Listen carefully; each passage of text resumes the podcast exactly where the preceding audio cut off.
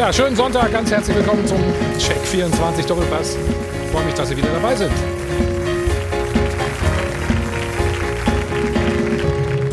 Sechster Spieltag und ewig grüßt das Murmeltier, beziehungsweise der FC Bayern München. Ein Arbeitssieg gestern in Köln, so kann man es glaube ich nennen, ohne Robert Lewandowski. Jetzt haben sie von 32 Pflichtspielen 31 gewonnen und sind natürlich wieder Tabellenführer. Auch Borussia Dortmund hält sich schadlos. Sehr effektiv. 2 zu 0 Sieg beim Aufsteiger bei Arminia Bielefeld. Der überragende Mann Mats Hummels, kleiner Wermutstropfen, sein Muskel hat zugemacht. Es könnte eng werden für die Champions League in der Woche und für den Samstag im Spitzenspiel gegen die Bayern. Und den zweiten Dämpfer hat es gegeben für RB Leipzig. Unter der Woche die Klatsche ja bei Manchester United in der Champions League mit 0 zu 5. Gestern im Abendspiel eine 0 zu 1 Niederlage bei Borussia Mönchengladbach.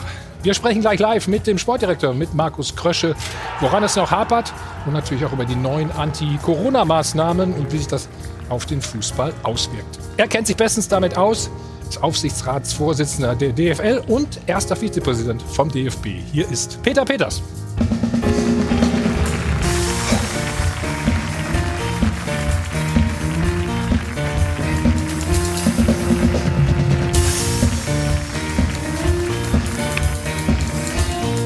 Hi von Adel und Band. Morgen, Jungs.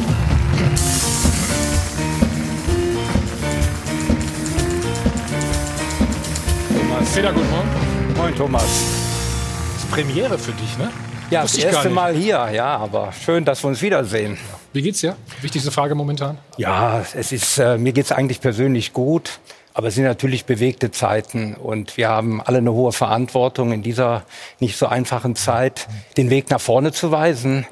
Und dazu sind wir bereit und das ist unsere Aufgabe. Jetzt wieder Geisterspiele. Wie ist deine Gefühlslage zu diesem Ja, Thema? wir haben alle keinen Spaß dran. Aber natürlich ist die Bundesliga und auch die zweite Bundesliga froh, dass wir überhaupt spielen können. Da hatten wir schon eine andere Situation. Und der große Wunsch, dass irgendwann wenigstens ein paar Zuschauer wieder in den Stadien sind, die werden wir sicher, sicherlich heute Abend dann, heute Nachmittag auch erörtern. Wir machen das gleich mit unserer Runde. Auch für ihn ist es Premiere. Er ist der Vorsitzende der CDU-CSU-Bundestagsfraktion. Herzlich willkommen, Ralf Brinkhaus. Hallo. Er kennt sich bestens aus beim FC Bayern. Welt und Welt am Sonntag. Dafür ist er tätig. Julian Wolf. Hallo. Morgen. Der Chefredakteur von Kicker ist auch da. Jörg Jakob. Guten Morgen, Jörg. Und Cheffe, wie es so schön heißt. Ja, es sind eigentlich zwei heute hier. Der Vorstandsvorsitzende der Sport 1 Media AG, Olaf Schröder. Olaf. Guten Morgen. Und logischerweise bietet es sich an. Ne? Von Cheffe komme ich zu Effe. Stefan Effenberg, unser Sport 1-Experte. Stefan, guten Morgen. Und wie immer an dieser Stelle, unsere Erfrischung, Sie kennen das. Das Ganze natürlich alkoholfrei und da ist meine Chefin heute wieder. Ruth, hallo, guten Morgen. Schönen guten Morgen. Ja, der neue Lockdown, er trifft uns alle. Das öffentliche Leben wird wieder eingeschränkt. Auch hier müssen wir auf Zuschauer verzichten. Unsere Pappaufsteller kommen wieder zum Einsatz und die Bundesliga ist natürlich auch betroffen. Zwar wird der Spielbetrieb fortgesetzt, aber eben nur mit Geisterspielen. Dabei gibt es doch diese ausgeklügelten Hygienekonzepte. Für die einen ist es Aktionismus, für die anderen alternativlos. Was sagen Sie, liebe Zuschauer? Unsere Frage der Woche lautet, einen Monat Geisterspiele. Halten Sie die neuen Corona-Maßnahmen für sinnvoll? Sie kennen unsere Nummer 01379011011. Auch auf Twitter können Sie wieder mit dabei sein. Hashtag Dopa und gerne mit abstimmen online auf sport1.de. Und dann sind wir sehr gespannt auf Ihre Meinungen. Thomas, Dankeschön. Jo, prima Ruth. Dann starten wir mit dem Abendspiel. Immer wenn eine Mannschaft, die nicht FC Bayern München heißt, an der Tabellenspitze steht, dann hoffen natürlich alle, dass die Liga endlich mal spannender wird. Leider wird diese Hoffnung immer wieder enttäuscht. Auch dieses Mal. RB Leipzig, der Tabellenführer von gestern, ist jetzt nur noch der Ex-Tabellenführer.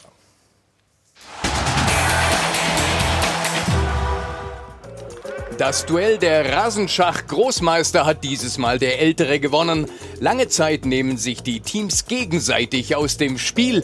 Ein Remis liegt in der Luft, doch Leipzig fängt sich mit einer schlechten Defensivstellung doch noch das Matt ein. Leipzig erlebt eine Woche des Grauens. Erst die 0 zu 5 Klatsche in der Champions League, dann der Verlust der Tabellenführung. Und einmal mehr wird deutlich, gegen Top-Teams spielt Leipzig zu selten top. Und auch der hochgelobte Sturm hat jetzt zweimal in Folge zu Null gespielt. Dabei hat man doch den Abgang von Werner und Schick so gut verdaut und angeblich perfekt kompensiert. Zu früh gefreut. 13 Punkte nach sechs Spielen sind zwar immer noch ein guter Saisonstart für RB, aber das Duell der Rasenschach-Großmeister hat eines deutlich gezeigt. Für ein echtes Spitzenteam fehlt Leipzig vielleicht doch ein echter Spitzenstürmer. Stefan, zumindest im Vergleich zu Borussia Dortmund und zu Bayern München. Ich denke natürlich an Lewandowski und Haaland. Ja, Fehlt ich, Leipzig so ein Typ? Ich, ich würde lieber gerne auf Gladbach gehen, weil das Spiel hat mich wirklich beeindruckt. Nach Inter Mailand, Real Madrid, muss ich sagen, äh, haben sie das richtig gut gemacht gestern. Ähm, das war so nicht zu erwarten. Äh, sie haben den Kontakt hergestellt in der Tabelle wieder zur Spitzengruppe. Zu Leipzig, ich meine, wir haben den Krösche hier, der kann das gleich beantworten. Grundsätzlich äh, würde ich schon sagen, ein Abgang wie, wie äh, Timo Werner tut natürlich weh und das kannst du auch nicht zu 100 Prozent kompensieren. Mhm. Jörg, wie siehst du das mit dem richtigen Stürmer, dem Spitzenstürmer? Nein, eine Torgarantie Ein Timo Werner, der knapp 100, äh, ich glaube 95 sind Pflichtspieltore erzielt hat, äh, für RB Leipzig zu ersetzen. Das ist so schnell nicht möglich, das ist klar. Ähm, ich sehe aber auch, dass äh, ein Schick ersetzt werden kann durch Sörlot. Und ich sehe die aktuellen Probleme bei Leipzig eigentlich ganz woanders. Die sind vor allen Dingen im Mittelfeld, im defensiven Mittelfeld anzusiedeln und bei dieser Riesenbelastung, die in dieser Saison jede Mannschaft enorm beschäftigen wird. Aber ich finde, ich habe den Kader angeguckt in der Champions League letzte Woche. Die fand ich schon beeindruckend, wer da auch alles noch auf der Bank saß und hätte genauso spielen können, oder? Finde ich auch. Und es gibt noch Verletzte dazu. Ne? Also wenn du einen komplett fitten Kader hattest. Ich finde auch dafür, dass dieser Verein wirklich erst seit ein paar Jahren existiert, hat er sich unfassbar entwickelt, ohne Frage. Und ich finde, es sind auch keine Alibis, was Nagelsmann gestern gesagt hat, sondern das stimmt halt, diese Automatismen zu entwickeln. Da brauchst du Zeit. Und die hatten kaum Training. Er hat Spieler dabei, die haben fast noch nicht mit der Mannschaft trainiert. Und dann ist es normal, dass es auch mal so eine Woche gibt. Ich fand Leipzig in der ersten Halbzeit gestern sogar gefährlicher als Gladbach. Ähm, insofern Woche des Grauens, irgendwo ja vom Ergebnis, aber es war gestern jetzt keine katastrophale Leistung. Ja. Man spricht dann immer gerne, Olaf, auch von, wir haben viel Ballbesitz gehabt. Ne?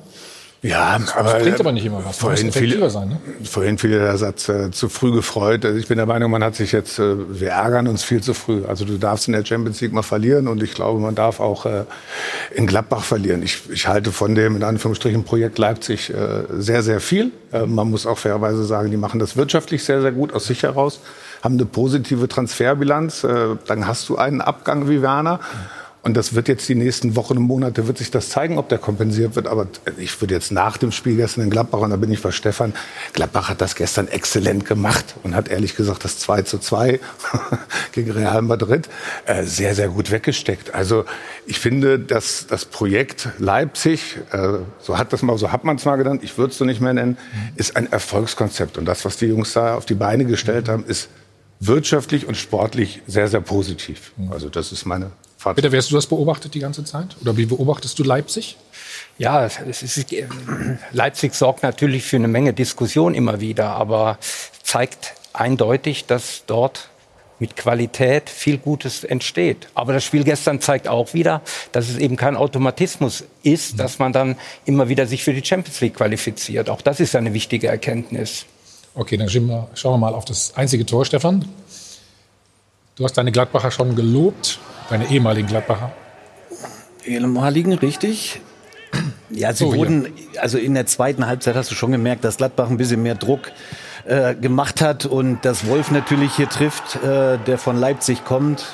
Ja, so diese Geschichten schreibt halt die, auch der Fußball. Die gibt es oft, ne? Wolltest du sagen? Ja, die, ja, die gibt es wirklich oft. Die gibt es wirklich oft. Äh, ich habe mit Bayern München, als ich äh, gegen Gladbach gespielt habe, in Gladbach mal einen Doppelpack geschnürt. Oh, es ist wirklich oft, aber den macht er natürlich richtig gut, ja. Er, er zieht jetzt auf, ja. weiß natürlich, dass die lange Ecke auf ist und schlänzt ihn rein. Für ihn natürlich ein ganz, ganz wichtiger Moment nach einer langen Zeit, wo es nicht so gut lief.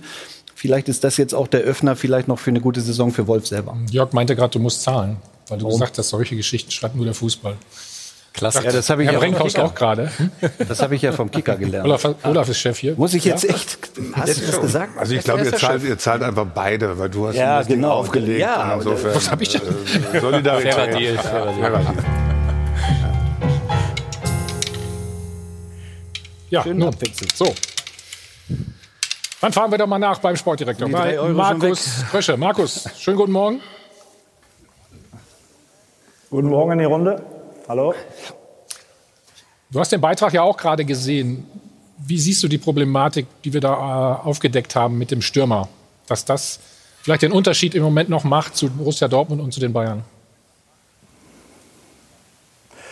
Ja, ich sehe das jetzt nicht so, so äh, extrem, wie das jetzt gerade jetzt in dem Beitrag rüberkommt. Ich glaube, dass wir auch sehr, sehr viele Tore schon geschossen haben, jetzt äh, auch in den letzten Spielen, dass wir auch sehr viele Torchancen rausgespielt haben. Das ist ja auch immer ein wichtiger, wichtiges Merkmal. Jetzt vielleicht gegen ähm, Gladbach und gegen Manchester United etwas weniger, aber grundsätzlich ist es ja so, das haben wir auch von Anfang an gesagt, dass wir ähm, ähm den Verlust von Timo natürlich dann äh, im Kollektiv auch kompensieren wollen. Wir haben versucht, äh, einfach äh, unterschiedliche Fähigkeiten hinzuzuführen und das haben wir, denke ich, auch geschafft. Und, und ähm, wie gesagt, wir haben auch sehr, sehr viele Tore jetzt schon in den letzten Spielen geschossen. Von daher sehe ich das etwas anders, als es der Bericht darstellt.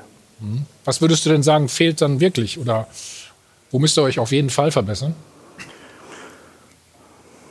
Ja, ich glaube einfach, dass wir, dass wir äh, gegen äh, gut verteidigende Mannschaft, wie wir jetzt auch äh, gegen, wie es Gladbach jetzt auch war oder auch Manchester United, dass wir einfach da im letzten Drittel einfach mehr durchsetzen müssen. Das ist einfach auch eine Entwicklung, ähm, wo wir einfach da einfach noch viel zielstrebiger sein müssen und, und die wenigen Chancen, die wir dann haben, einfach auch nutzen müssen. Das ist so. Wir hatten auch gestern die eine oder andere Möglichkeit, die wir dann einfach nutzen müssen gegen gut verteidigende Mannschaft. Das ist sicherlich, was man verbessern kann. Aber das ist auch ähm, im Fußball das Schwierigste. Äh, Spiel im letzten Drittel, sich dort immer durchzusetzen, ähm, das, das, ist, das dauert etwas. Wir haben, wie gesagt, viele äh, neue Spieler auch dazu bekommen. Gestern äh, waren ja auch viele neue Jungs mit dabei, mit Alex Wörde, mit Lazar Samadic, mit Benny Henrichs. Ähm, und das ist einfach ein Prozess, aber den, den wollen wir gehen, den gehen wir. Und wir haben auch in den letzten Wochen ja auch schon gezeigt, dass wir das auch sehr, sehr gut machen. Wie schwer war es denn, das 0 zu 5 da wegzustecken? Ich meine, Stefan weiß das, wir waren immer äh, froh, wenn man relativ schnell wieder spielen konnte nach einer Niederlage. Ne? Das muss man sagen. Ne? Ja, dann ist man aber auch froh, wenn daraufhin nicht noch eine Niederlage logischerweise folgt. ähm, ja, 5-0 ist, wenn du das 5-0 siehst von Manchester United, das war ja jetzt nicht so krass in dem Spiel, das muss man auch mal dazu sagen. Ähm, aber das ist ein Prozess, wo Leipzig jetzt drin steckt.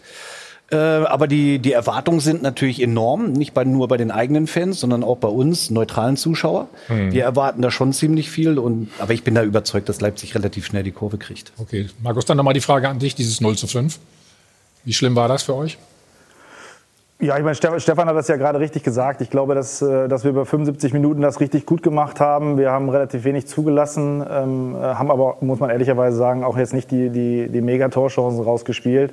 Und dann haben wir einfach äh, nach der 75. Minute einfach zu viele Fehler gemacht. Das muss man sagen. Und auf internationaler Ebene wird das halt extrem bestraft und, und Manchester ist eine sehr, sehr gute Mannschaft ähm, und die haben es dann halt auch eiskalt ausgenutzt und so ist das Ergebnis zustande gekommen. Man muss es vielleicht ein bisschen loslösen äh, von dem gesamten Spiel, weil das gesamte Spiel jetzt auf gar keinen Fall im Ergebnis sich niederspiegelt. Aber so ist es halt im Fußball und, und wir haben einfach dann äh, in den letzten 20, äh, 15, 20 Minuten einfach ähm, ja, der, defensiv das nicht so gut gemacht und, und Manchester hat es ausgenutzt. Aber es ist halt ärgerlich, das ist aber auch ein Prozess. Ähm, äh, ähm, das, daraus äh, müssen wir einfach auch lernen. Und Gladbach war wiederum ein anderes Spiel, wo wir dann ich sag jetzt mal, ähm, äh, auf Augenhöhe waren, erste Halbzeit besser waren und, und dann einfach durch eine, äh, durch eine Aktion von, von, von Gladbach, wo sie dann eigentlich mit dem ersten richtigen Aktion das Tor machen, ähm, dann ähm, ja, das Spiel dann verlieren. Aber das ist halt so, daraus äh, müssen wir jetzt einfach so ne-, hinnehmen, wie es ist. Und wir haben jetzt das nächste Spiel gegen Paris und äh, das wollen wir gewinnen. Ich zahle mal für dich ein, du hast Glück, dass du so weit weg bist. Ne? So ist das im Fußball. Herr Brinkhaus, Sie sympathisieren ja mit dem ersten FC Köln, das kann man, glaube ich, ruhig offen sagen. Ja, sehr Wie offen. sehen Sie Leipzig? Also ich sehe erstmal, fällt mir schwer, das zu sagen, aber Gladbach macht das momentan richtig gut. Das äh, muss man einfach sagen. Tollen hm. Trainer. Ich glaube, die haben auch eine tolle Mannschaft zusammen. Leipzig, ähm, was mich freut, und das sagen mir die Kollegen auch aus dem Osten, dass wir in Ostdeutschland einen Spitzenverein haben. Und das ist viel, viel wert. Das ist viel Identifikation. Und deswegen kann man diesem Projekt also auch nur sehr, sehr viel Erfolg wünschen, weil das unglaublich wichtig ist, äh, auch für die Stadt. Und insofern Chapeau. Ich denke mal, was da gemacht wird, ist gut. Mhm. Markus, ich weiß ja, ihr seid, äh, du und dein Trainer vor allen Dingen auch sehr ähm, ehrgeizig. Was ist denn die Zielsetzung für diese Saison? Irgendwann wollt ihr ja sicherlich auch mal einen Titel holen. Ja, aber wir haben natürlich trotzdem, äh, klar, ist, wir haben ja die Diskussion auch im letzten Jahr gehabt, wann, wann äh, holt RB Leipzig Titel. Also ich glaube, dass wir letztes Jahr eine sehr, sehr gute Saison gespielt haben, auch in der Champions League vor allen Dingen äh, dann ins Halbfinale gekommen sind und dieses Jahr haben wir natürlich auch wieder ambitionierte Ziele. Wir, wir wollen wieder unter die ersten vier. Das bedeutet ähm, Champions League-Rang. Äh, ähm, dann wollen wir natürlich auch im DFB-Pokal so weit wie möglich kommen und natürlich in der Champions League die Gruppenphase überstehen. Wohl weiß ich, dass wir natürlich dieses Jahr eine extrem schwierige Gruppe haben mit Paris und Manchester United mit, mit zwei Top-Teams in Europa. Aber trotzdem ist es unser Ziel und, und das ist schon anspruchsvoll und, und da müssen wir alle an die Grenzen gehen und müssen sehen, dass wir da immer am Optimum sind, um diese Ziele auch zu erreichen. Und ich denke, das ist auch das, was wir uns auch stellen äh, sollten. Und, und da haben wir schon einen sehr, sehr hohen Anspruch. Wie groß ist denn der Druck für euch, ähm, Minimum wieder Champions League zu erreichen, vor allem auch der finanzielle? Corona kommt natürlich noch hinzu, ist klar. Ja gut, das ist, das, das ist natürlich auch immer ein Aspekt, klar, aber grundsätzlich geht es natürlich um die sportlichen äh, Ziele, die wir natürlich haben. Wir haben den sportlichen Ehrgeiz, diese Ziele immer zu erreichen und der finanzielle Aspekt kommt ja dann automatisch, dann, äh, ähm, wenn man dann die Ziele erreicht. Aber wir haben alle den, den Anspruch an uns selber, jeder Spieler, die Trainer, der Verein insgesamt. Wir haben diesen hohen Anspruch, ähm, äh, ähm, wir haben eine hohe Konkurrenz. Man hat im letzten Jahr gesehen auch äh, Leverkusen, die haben, glaube ich, die beste Punktzahl erreicht, die denn ein Fünfter in der Bundesliga-Geschichte erreicht hat, es trotzdem nicht geschafft, in die, in, die, in die, Champions League zu kommen. Und ähm, ist eine hohe Konkurrenzkraft innerhalb der Bundesliga. Deswegen ist es, äh, wie gesagt, auch ein hoher Anspruch. Und das ist auch unser Anspruch. Und wir versuchen jeden Tag einfach besser zu werden. Wir haben eine junge Mannschaft, die, die sich sehr, sehr gut entwickelt hat im letzten Jahr. Jetzt haben wir ein paar Jungs dazu bekommen, die einfach auch ein bisschen Zeit brauchen, um dann dort reinzufinden. Und, und, aber ähm, äh, wir versuchen jeden jeden Tag da an die Grenzen zu gehen, um wirklich diese anspruchsvollen Ziele einfach auch zu erreichen. Jörg, nochmal deine Einschätzung.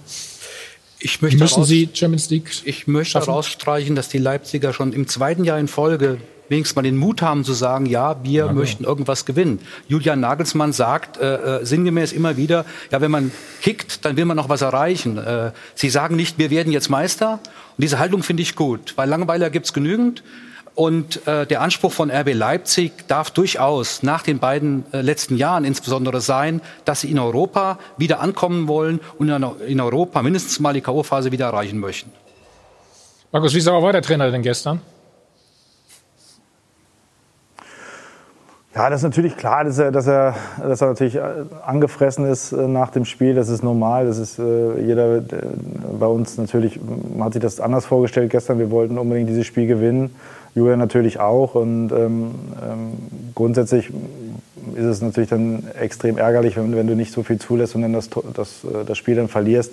Und natürlich war er natürlich auch ein Stück weit etwas unzufrieden mit, der, mit unserem Spiel, äh, gerade nach vorne im letzten Drittel. Aber das sind Dinge, äh, der, der, Julian ist halt sehr, sehr ehrgeizig, wie wir alle. Und, und äh, das ist normal, dass er sich nach so einem Spiel ärgert. Ähm, aber gleichzeitig hat er auch viele positive Dinge gesehen und, und, äh, und daran gilt es jetzt, die, die weiterzuentwickeln. Äh, damit wir es damit beim nächsten Spiel wieder besser machen. Ja, dann sag uns doch mal schnell, wir haben es gerade gesehen. Er stand ja auch vor dir und hat dir irgendwas versucht zu erklären. Was war denn das? Ja, wir haben immer einen regen Austausch. Ähm, ich weiß gar nicht mehr genau, um welche Situation es da ging. Ähm, ähm, ja, grundsätzlich ist es so, dass äh, natürlich immer Dinge äh, in einem Spiel passieren, die, die einen Trainer unzufriedenstellen oder wo er sagt, das, das muss besser laufen und das kommuniziert er sehr, sehr oft und, und sehr, sehr offen vor allen Dingen. Ähm, ähm, das ist während des Spiels natürlich immer sehr, sehr emotional. Ähm, nach dem Spiel ist es eher dann, ähm, ja, sage jetzt mal etwas ähm, klarer und etwas sachlicher und, und, und, dann versuchen wir an den Dingen zu arbeiten. Kann, kann man so sagen, dass ihm das manchmal auch alles nicht schnell genug geht? Ja gut, was heißt nicht schnell genug? Ich glaube, dass wir wie gesagt, in den letzten Wochen sehr, sehr gute Spiele gemacht haben. Wir haben ja auch sehr, sehr viele Spiele gegen tiefstehende Gegner gehabt, wo wir dann auch äh, gute Lösungen gefunden haben, viele Tore geschossen haben. Klar, wir wollen natürlich immer das Maximum und, und jeder von uns wird das Spiel, jedes Spiel gewinnen. Das ist beim Julian genauso. Und, äh, ähm, und natürlich, wenn es dann ähm, mal eine Niederlage gibt oder Dinge nicht zu funktionieren, ist man unzufrieden. Aber ich würde jetzt nicht sagen, dass es ihm nicht schnell genug geht. Ähm, Entwicklung braucht halt Zeit, äh, Integration von neuen Spielern braucht halt Zeit. Äh, Arbeiten mit einer jungen Mannschaft äh, ist nun mal so, dass es auf diesem Weg einer Entwicklung dann auch mal Rückschläge gibt und äh, ähm, das ist ganz normal. Und, und, äh, aber ich, trotzdem muss man sagen, dass sich die Jungs in den letzten, im letzten Jahr äh, und in den letzten Wochen auch sehr, sehr gut entwickelt haben. Von daher glaube ich nicht, dass es eben oder dass es jetzt irgendwie nicht schnell genug geht. Gut, Markus, dann bleib bitte äh, noch für uns äh, vor Ort. Wir müssen gleich natürlich über den Matchwinner gestern sprechen. Hannes Wolf, der hat bei euch nicht funktioniert. Gladbach scheint das anders auszusehen. Dann natürlich Champions League. Da gibt es eine richtig gute, coole Ansage von Julian Nagelsmann zu den beiden Partien gegen PSG und dann Geisterspiele. Tja, was ist das jetzt? Aktionismus? Hm? Oder? Was haben wir noch gesagt? Ja, sinnvoll. Das werden wir alles gleich besprechen. Kurze Pause.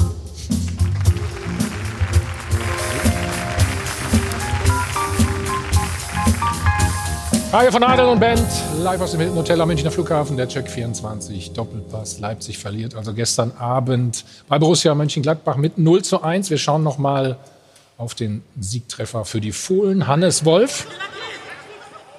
Markus Krösche ist uns immer noch live zugeschaltet. Markus, warum hat der denn bei euch nicht funktioniert? Ja, Hannes hatte natürlich einen schwierigen Start bei uns, weil er eine schwierige Verletzung hatte. Ähm, brauchte dann ein halbes Jahr praktisch, um aus der Verletzung dann äh, die, die auszukurieren. Und, und dann ist es natürlich bei uns, äh, hat, äh, hat es sehr, sehr gut funktioniert, gerade in der Offensive. Und äh, dann war es natürlich schwierig für ihn und, und äh, ähm, da kaum, hat er kaum Einsatzzeit bekommen und ähm, ja, jetzt in Gladbach, ähm, äh, er wollte dann einfach mehr spielen und hat halt in Gladbach die, die besseren Möglichkeiten gesehen, dort mehr zu spielen. Und dann gab es halt, dann äh, ähm, haben wir uns dann dafür entschieden, dass wir, dass wir ihn halt ausleihen. Und ähm, ähm ja, jetzt ist er in Gladbach. Okay, und wenn er 15 Spiele macht, sechs hat er schon, ähm, dann bekommst du wie viel Kohle? 10, 15 Millionen?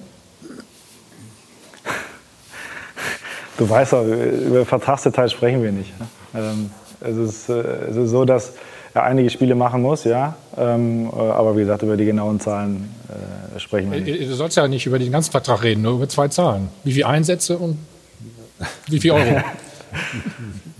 Habe ich, hab ich, hab ich, hab ich vergessen. Ja. ähm, hast du dich eigentlich gestern geärgert? Du hast äh, bei Ilsanka, der durfte ja nicht äh, gegen euch spielen, als er nach Frankfurt ging. Und äh, Hannes Wolf durfte gestern.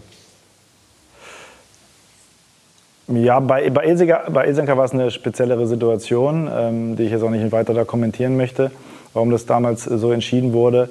Ähm, bei Hannes ähm, ist es einfach so, er, er, hat uns zu Saisonbeginn verlassen, ähm, ist ausgeliehen und dann ähm, ist es natürlich so, ist es eine Fairplay-Geschichte, wo natürlich äh, ähm, auch der Verein, der dann dementsprechend dann auch äh, das Gehalt von ihm zahlt, dass er dann natürlich dann auch entscheiden kann, wann er wie spielt. Und deswegen haben wir bei ihm da die Regelung nicht äh, eingesetzt, weil ich generell eigentlich kein Freund davon bin, dass, dass man irgendwelche Klauseln dort einbaut, wo, wo ähm, bei, einem, äh, bei einer Laie, dass dann ähm, gegen, den, ähm, gegen die Mannschaft, wo er dann ausgeliehen ist, dass dann da nicht gespielt wird. Ähm, von daher war das jetzt so, er hat gespielt, er hat, er hat getroffen zum, zum Leidwesen von uns, ähm, aber ähm, das ist dann halt so. So ist der Sport. Ja, wenn gestern war doch auch mal schön zu sehen, der Junge hat sich ja richtig über sein Tor gefreut. Also wir kennen ja die Situation, du schießt quasi gegen deinen mhm. Club, der dich ausgeliehen hat, ein Tor und dann versuchst du da irgendwie durchzukommen. Der Junge lebt den Fußball. Der hat das Tor einfach gestern genossen und ich finde, er hat es auch richtig gesagt. Ich spiele halt jetzt für Gladbach und nächstes Jahr gucken wir, was wir machen. Aber das war so für den Fußballfan, egal für wen man jetzt sympathisiert, das war positiv. Ich habe mal eine Frage nach Leipzig. Äh, die interessiert mich. Wie geht man eigentlich mit dem permanenten, ich nenne es mal Bashing um? Äh, von RB Leipzig, so als Retortenverein. Wie, wie, nimmt man das auf in der Region? Also ich halte das für ungerechtfertigt, ich schicke das direkt voraus, aber mich würde mal interessieren, wie man das so im Verein selber wahrnimmt. Ja, ich glaube, dass sich das in den letzten Jahren extrem gewandelt hat. Also, ähm, es ist, wir erfahren eine sehr, sehr hohe Wertschätzung für das, was wir tun, über, äh, über, für das, was, wie die Art und Weise, wie wir Fußball spielen. Wir haben jetzt unheimlich viele positive Resonanzen in den letzten Jahren immer wieder bekommen und, und jetzt auch durch, alleine durch die Champions League, durch den Erfolg in der Champions League im letzten Jahr haben wir eigentlich fast nur positive ähm, Resonanzen bekommen. Ich habe jetzt am Anfang der Sendung wurde viel vom Projekt gesprochen. Ja, wir sind kein Projekt, wir sind Fußballverein und wir sind äh, äh, wir, wir, haben die gleichen Ziele wie jeder andere auch und wir wollen sportlich erfolgreich sein. Wir haben unsere Philosophie, wie wir Fußball spielen wollen. Wir, wir machen das über unsere Art und Weise. Und, äh, ähm, und das nehmen die Leute wahr, das nehmen die positiv wahr, die nehmen unsere Art und Weise, wie wir Fußball spielen, positiv wahr. Von daher ähm, ähm, hat sich das, äh, kann ich jetzt eigentlich nur aus der Zeit äh, nur von positiven Resonanzen äh, sprechen. Sie haben sich das erarbeitet, so kann man das auch sagen, oder? Respekt, die äh, Zuneigung, sage ich mal. Ja, vorsichtig. wobei die Kritik war ja, äh, die, die wahrscheinlich einige wirst du nie, die das als Feindbild sehen, die wirst du nie mit guter Arbeit überzeugen können, sondern denen geht es Mhm. um das Konstrukt. Das ist halt bekannt. Man kann das polemisch nennen, man kann die Kritik teilen, das muss jeder für sich wissen. Aber Fakt ist, ich finde, Leipzig ist immer sehr sauber damit umgegangen. Sie haben Grenzen gesetzt, was eben auch ge- gesagt wurde, eben wir sind kein Projekt, wir sind ein Verein, ja, hat aber auch nicht auf jeden Mist, wenn ich das so formulieren darf, reagiert. Und ich glaube, damit sind sie ganz gut gefahren. Was mir gefällt, ist eben auch die Nachwuchsarbeit, also das jetzt auch unter der Woche wurde das, glaube ich, auch nochmal in Leipzig äh, gesagt, dass man wirklich auch die Ambition hat, halt den nächsten Werner selbst auszubilden, ja, und da auch viel Geld reinsteckt und auch die Mentalität der jungen Spieler immer wieder hinterfragt und sie hungrig halten will. Das finde ich ist ein guter Weg. Den geht Bayern ja auch. Also, dass man da wirklich Schwerpunkte auf die Akademien setzt. Und insofern ist es gerade für junge Spieler natürlich ein Verein, der sehr, sehr interessant ist. Ob man das bei Kluivert jetzt sieht oder bei vielen, vielen anderen. Ich glaube, das Allerwichtigste ist einfach, dass du sportlich erfolgreich bist. Dass alle stumm bleiben. Und ich glaube, die Verantwortlichen beim RB Leipzig machen das total unaufgeregt. Vielleicht mal ein kleiner Vergleich. Manuel Neuer vor vielen Jahren kam er zum FC Bayern und alle haben sich aufgeregt, beschwert. Nee, das funktioniert nicht. Nur durch seine Leistung wird er von allen jetzt geliebt und akzeptiert. Und ich glaube, dadurch verdienst du dir auch den Respekt. Und das äh, hat sich RB Leipzig wirklich verdient in den letzten Jahren, das muss man sagen. Markus, mal generell die Frage, wie schwer ist es denn äh, momentan auch, ähm, Transfers zu tätigen für euch? Ja, es ist natürlich generell für, für ist ja nicht nur für uns, äh, sondern generell ist es natürlich das Thema ähm, nicht so ganz einfach, äh, weil wir alle nicht wissen, welche Auswirkungen Corona hat, äh, äh, mittel- bis langfristig.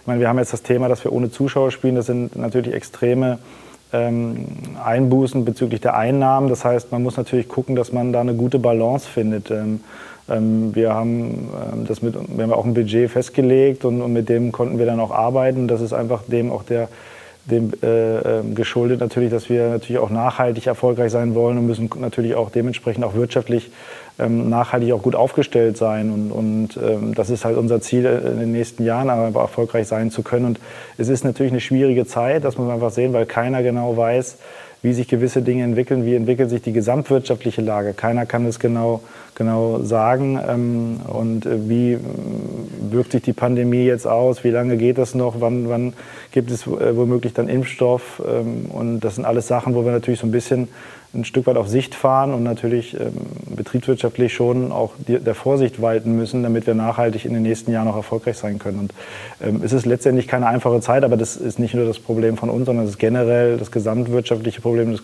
das Problem des gesamten Fußballs. Und, und wir haben da unseren Weg gefunden.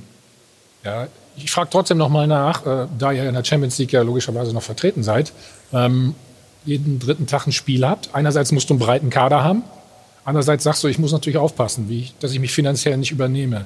Wie schwierig ist dann dieser Spagat nun wirklich? Oder wie lange kann man diesen Spagat so aufrechterhalten? Ja, das ist, es ist natürlich so, dass ähm, man immer genau schauen muss, was investiert man, wie investiert man was. Ähm, wir haben ähm, einen sehr, sehr guten Kader. Wir haben auch in der Breite einen guten Kader, den wir einfach auch brauchen. Äh, wir haben da eine Balance auch gefunden. Wir haben ja jetzt auch äh, mit, mit Lazar Samadic auch einen jungen, aufstrebenden Spieler mit dabei. Wir haben auch aus dem Nachwuchs jetzt den einen oder anderen mit dabei, der auch jetzt schon Einsatzzeiten hatten. Ich glaube, das ist was, wo wir natürlich auch in den nächsten Jahren einfach auch gucken müssen, dass wir da ähm, auch da verstärkt auch mehr ein Auge drauf werfen, dass da die Jungs äh, auch nachrücken, um einfach auch eine, eine gute Balance zu finden zwischen, zwischen äh, investieren, aber auch gleichzeitig auch ähm, junge Spieler aus den eigenen Reihen entwickeln. Und das wird letztendlich dann auch der, der Weg sein, um einfach wirtschaftlich immer wieder ähm, auch in der Lage sein zu können, ähm, auch ähm, vielleicht den einen oder anderen äh, Spieler schon zuzuholen, der vielleicht ähm, ähm, ja, schon etwas weiter ist äh, und den wir aber trotzdem immer noch weiterentwickeln wollen, weil wir, unsere Philosophie ist ja, wir wollen trotzdem auch immer wieder junge, talentierte Sp- Spieler von außerhalb dazu und sie weiterentwickeln, aber gleichzeitig müssen wir auch, das ist ganz normal, auch den Fokus darauf setzen, auch, auch junge Spieler aus unseren eigenen Reihen ähm, weiter ähm, an, den, an den Profibereich zu binden, äh, um einfach da auch eine Balance in der finanziellen, äh, was zwischen, zwischen Invest und zwischen einer gewissen Gehaltsstruktur, ähm, damit wir nachhaltig dann auch ähm, äh, gut aufgestellt sein können. Ja, das machen sie auch gut. Also der Transfer im Sommer von Hertha für 500.000 Euro, ähm, das ist mit Sicherheit ein gutes Auge und ein gutes Scouting. Ja? alles schön und gut, alles richtig. Nur ist es auch so, dass sich RB Soccer weltweit, kann man sagen, auch ein Netzwerk aufbauen konnte und aufgebaut hat. Aus dem es natürlich Synergien schöpfen kann und mit dem es arbeitet. Werder Bremen kann so nicht arbeiten, weil es gibt keine Global Soccer Strategy von Werder Bremen. Das gehört auch dazu, das sage ich völlig wertfrei, das muss man einrechnen. Natürlich hat RB Leipzig genau die gleichen Schwierigkeiten jetzt mit dieser enormen Belastung im Kader und muss sich noch mit viel größeren äh, äh, Unternehmungen im, im, im Weltfußball messen. Aber sie sind sehr, sehr gut aufgestellt aufgrund ihres Konzepts, aufgrund ihrer Entwicklungsarbeit, hat da aber auch Wettbewerbsvorteile, die beispielsweise der SV Werder Bremen, ich nenne es jetzt nur mal als Ja, ja. Beispiel, nicht hat. Das gehört auch zur Wahrheit. Es ist so, dass die Bundesliga in unterschiedlichen Systemen im Wettbewerb steht. Wir haben die eingetragenen Vereine, wir haben die Kapitalgesellschaften, wir haben dann Unternehmen, die äh, letztendlich Vereine, die einem Unternehmen gehören und die Statuten geben es her. Und deswegen gibt es natürlich Faktor Geld, dann gibt es den Faktor Unternehmensform und natürlich, und das ist mit das Wichtigste, auch den Faktor Qualität der Arbeit.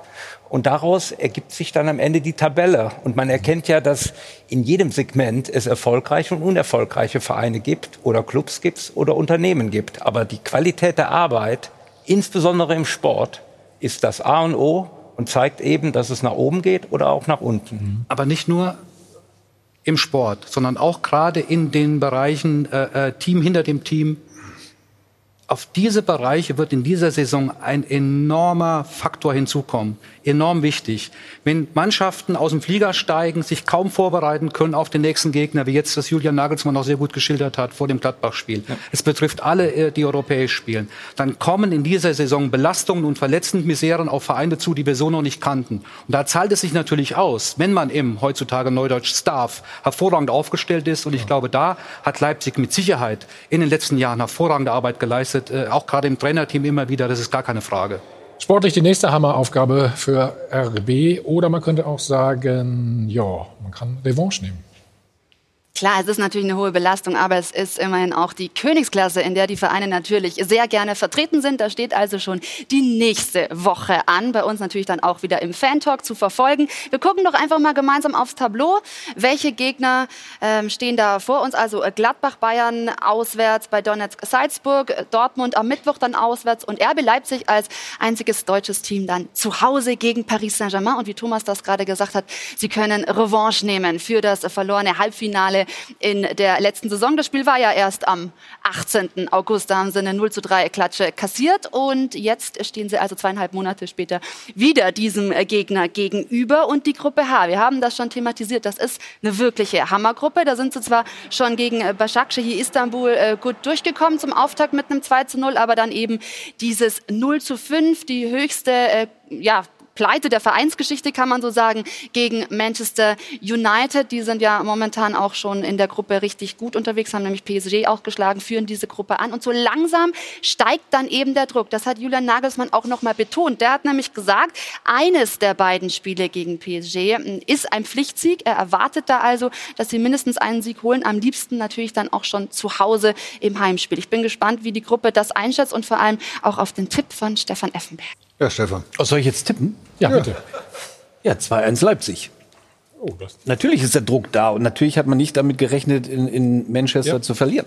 Ja, deswegen müssen sie, aber ich glaube, damit können sie umgehen. Ich tippe 2-1 für Leipzig. okay. Ja. Warum schmunzelst du jetzt? Warum Oh, schmunzelst ich lächle dich nicht an. Ich tippst lächle dich nur an. Ich Was tippst du denn? Schon wieder? äh, ich sag 3-1. Auch für Leipzig. Auch für Leipzig. Natürlich, immer für für Club. Markus, äh, ja, der Trainer hat's, äh, hat vorgegeben, ein Dreier muss aus den beiden Spielen gegen Paris her. Warum nicht zwei? Ja, lass uns erstmal mit einem anfangen. Ne? Also ähm, äh, es wird schon schwer genug. Ich meine, wir haben Paris erlebt äh, im Halbfinale, äh, zu was diese Mannschaft imstande ist. Das ist natürlich eine sehr, sehr hohe Qualität auch. Und wenn die dann als Mannschaft funktionieren, ist das schon, schon eine sehr, sehr gute äh, äh, Mannschaft. Ähm, aber wie gesagt, wir haben auch eine gute Mannschaft. Äh, Wir freuen uns jetzt auf das Spiel und, und ähm, wie gesagt, wir müssen äh, schon äh, noch ein paar Punkte holen, um dann auch unser Ziel Achtelfinale zu erreichen. Und, ähm, und das wollen wir jetzt, jetzt gegen Paris mit starten, dass wir zu Hause das, die drei Punkte da lassen. Dann haben wir eine ganz gute Ausgangsposition. Wir freuen uns auch auf das Spiel. Ähm, natürlich im Fan-Talk dann auf Sport 1 wie auch wieder live dabei. Eine Frage habe ich noch an dich. Bleib kurz dran, wir machen einen einzigen Spot. Markus, das Thema natürlich, was uns alle momentan am meisten beschäftigt, Corona. Wie schätzt du die neuen Maßnahmen ein? Wie ist deine Meinung dazu? Ja, gut, es ist jetzt äh, natürlich so, dass wir äh, generell natürlich in, in, einer schwierigen Situation sind, wo natürlich die, die Infektionszahlen wieder steigen und das hat natürlich Einfluss und bei uns hat es natürlich einen direkten Einfluss, was die, was die Zuschauer angeht, dass wir jetzt halt wieder Geisterspiele haben. Aber ich glaube, das müssen wir einfach akzeptieren. Es ist, die Situation ist so, wie sie ist. Ähm, ähm, und ähm, wir können trotzdem alle froh sein, dass, dass wir Fußball spielen können, dass wir die Spiele stattfinden. Denn dies ist natürlich für uns alle extrem wichtig. Ähm, gleichzeitig muss man sagen, ähm, hat es der Fußball ja bewiesen ähm, und herausragend bewiesen, dass man, dass man den, mit den Maßnahmen, die wir, die wir jetzt in den letzten Monaten, muss man jetzt ja sagen, alle, ähm, äh, woran wir uns alle halten, an das Hygienekonzept, ähm, alle Vereine, die ganzen ähm, Spieler, alle drumherum halten sich daran. Wir haben ja sehr, sehr wenig Fälle und äh, wir, glaube ich, sind da ähm, wirklich ein positives Beispiel dafür, dass, das auch, ähm, äh, dass, wir, dass, die, dass, dass wir Disziplin haben, dass wir uns an die Dinge halten. Ähm, und jetzt müssen wir es einfach akzeptieren, dass wir halt ohne Zuschauer spielen. Das ist halt hart, klar. Aber die, die Situation ist leider so und, und damit müssen wir jetzt umgehen. Aber wir sind alle trotzdem alle froh, dass wir, dass wir äh, wieder die Spiele haben. Markus, herzlichen Dank äh, für die lange Zeit und die Geduld. Ich zahle mal für dich. Ne? Es ist so, wie es ist. Da, da zahlen wir für. Ne? Alles gut. Ne? Ich hoffe, wir sehen uns bald wieder. Dann Alles kannst klar, du mir die 6 Euro kriegst, gerne kriegst zurück. du wieder beim nächsten Mal. Ja, ja, ja, ja. Bin, Sehr werde gerne. Ich, werde ich nicht vergessen, wie Ostwestfalen. Das kennst du ja. Ne? Also an der Stelle. Und äh, viel Glück für die kommenden Aufgaben, für die schweren Aufgaben. Alles Gute. Dank, Dankeschön. Alles Gute euch. Viel Spaß noch.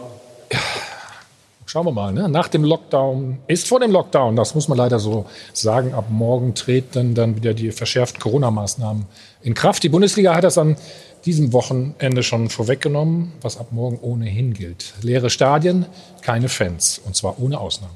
So schaut's aus. Die Geisterspiele sind zurück, das war's erstmal wieder mit Zuschauern.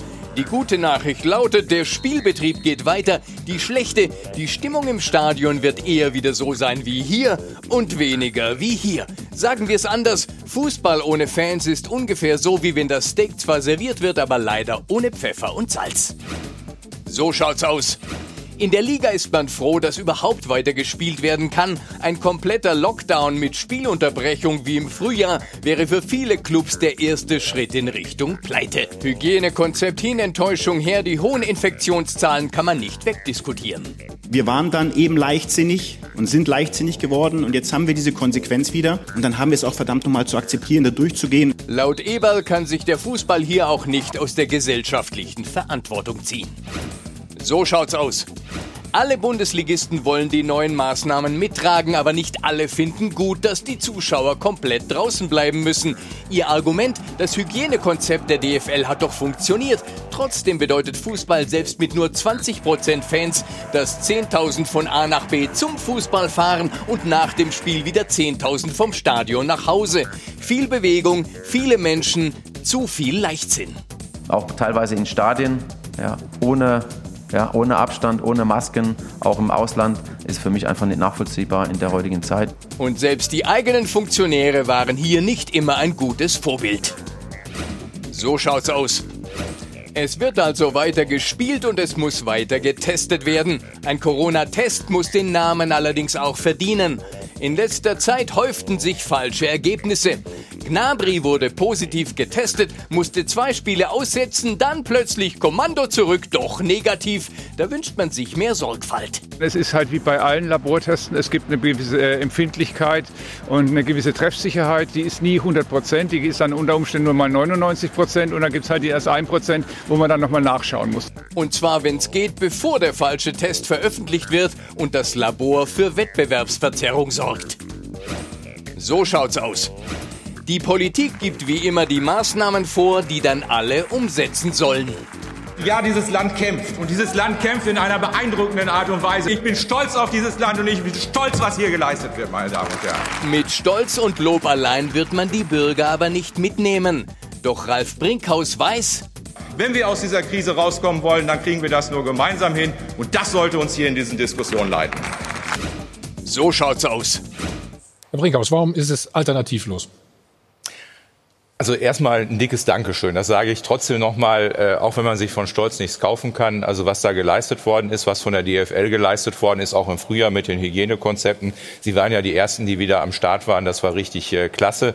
Und äh, auch was danach geleistet worden ist, äh, toll. Zweite Bemerkung.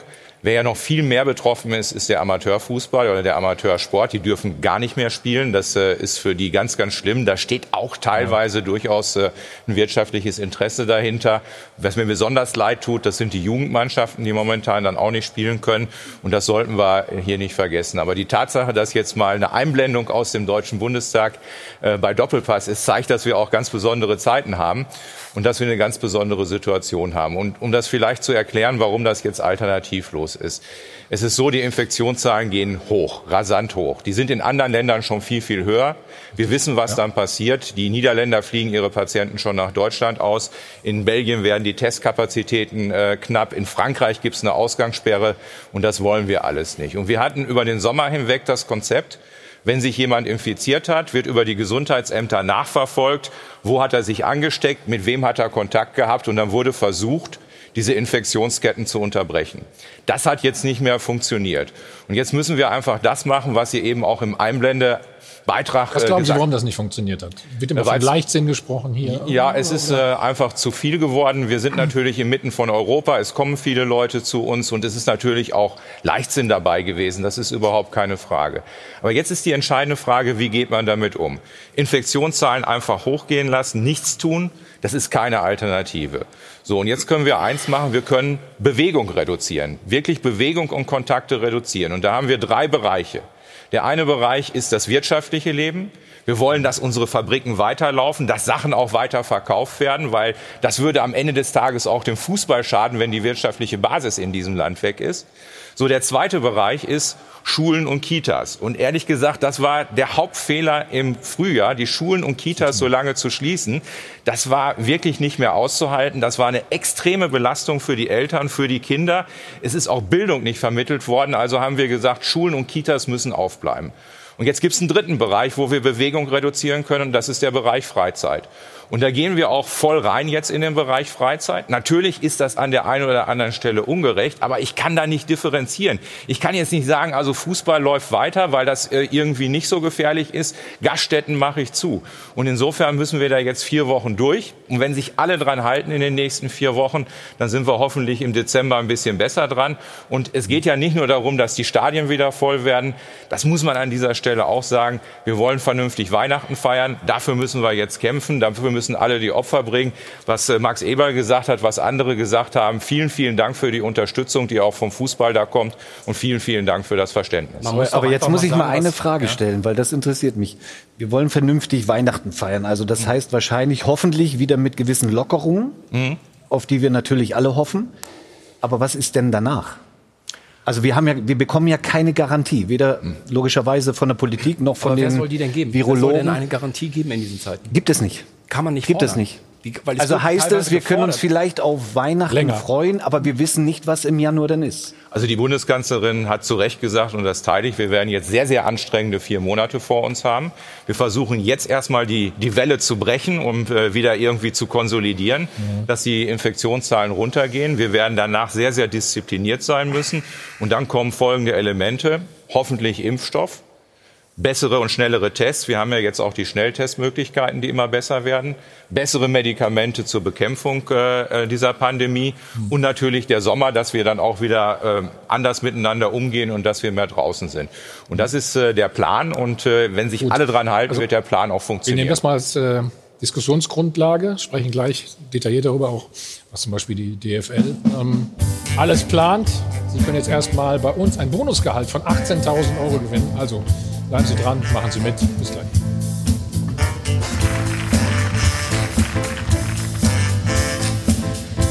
Hi von Adel und Band, live aus dem Hilton Hotel am Münchner Flughafen. Wir sind zurück beim Check 24 Doppelpass. Und Ruth hat viele Antworten zur Frage der Woche, oder? Viele ja, Stimmen, das auch im stimmt. Netz, Absolut. Und vor allem zeigt es, ja, wie gespalten die Gesellschaft bei dieser Frage wirklich ist. Wir wollten ja von Ihnen wissen, ob Sie die äh, neuen Corona-Maßnahmen für sinnvoll halten, liebe Zuschauer. Und wir sind bei 51 zu 49 Prozent. Also ich glaube, das ist ein Spiegel der Gesellschaft im Moment, weil es einfach so äh, zerrissen ist.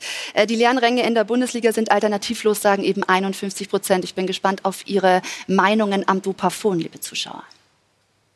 Für mich sind die Corona-Maßnahmen Aktionismus. Meiner Meinung nach müsste man ganz gezielt Aktionen äh, starten, die wirklich effektiv sind. Ich denke, wir können einfach froh sein, dass wir überhaupt noch Bundesliga-Fußball aktuell sehen dürfen. Nachdem alle Vereine solche Hygienekonzepte hergerichtet haben und nicht ein Fall bekannt ist, dass sich einer in den letzten Spielen, da wo Zuschauer da waren, angesteckt hat, finde ich das ein wenig überzogen. Diese Geisterspiele sind sinnvoll, weil es gibt genug unvernünftige Menschen, die sich halt nicht an Hygienemaßnahmen halten oder den Virus für nicht existent halten. Ich halte die Corona-Maßnahmen gerade eben im Profibereich Fußball für völlig überzogen, da genügend Abstand gehalten werden kann bei limitierten Zuschauerzahlen.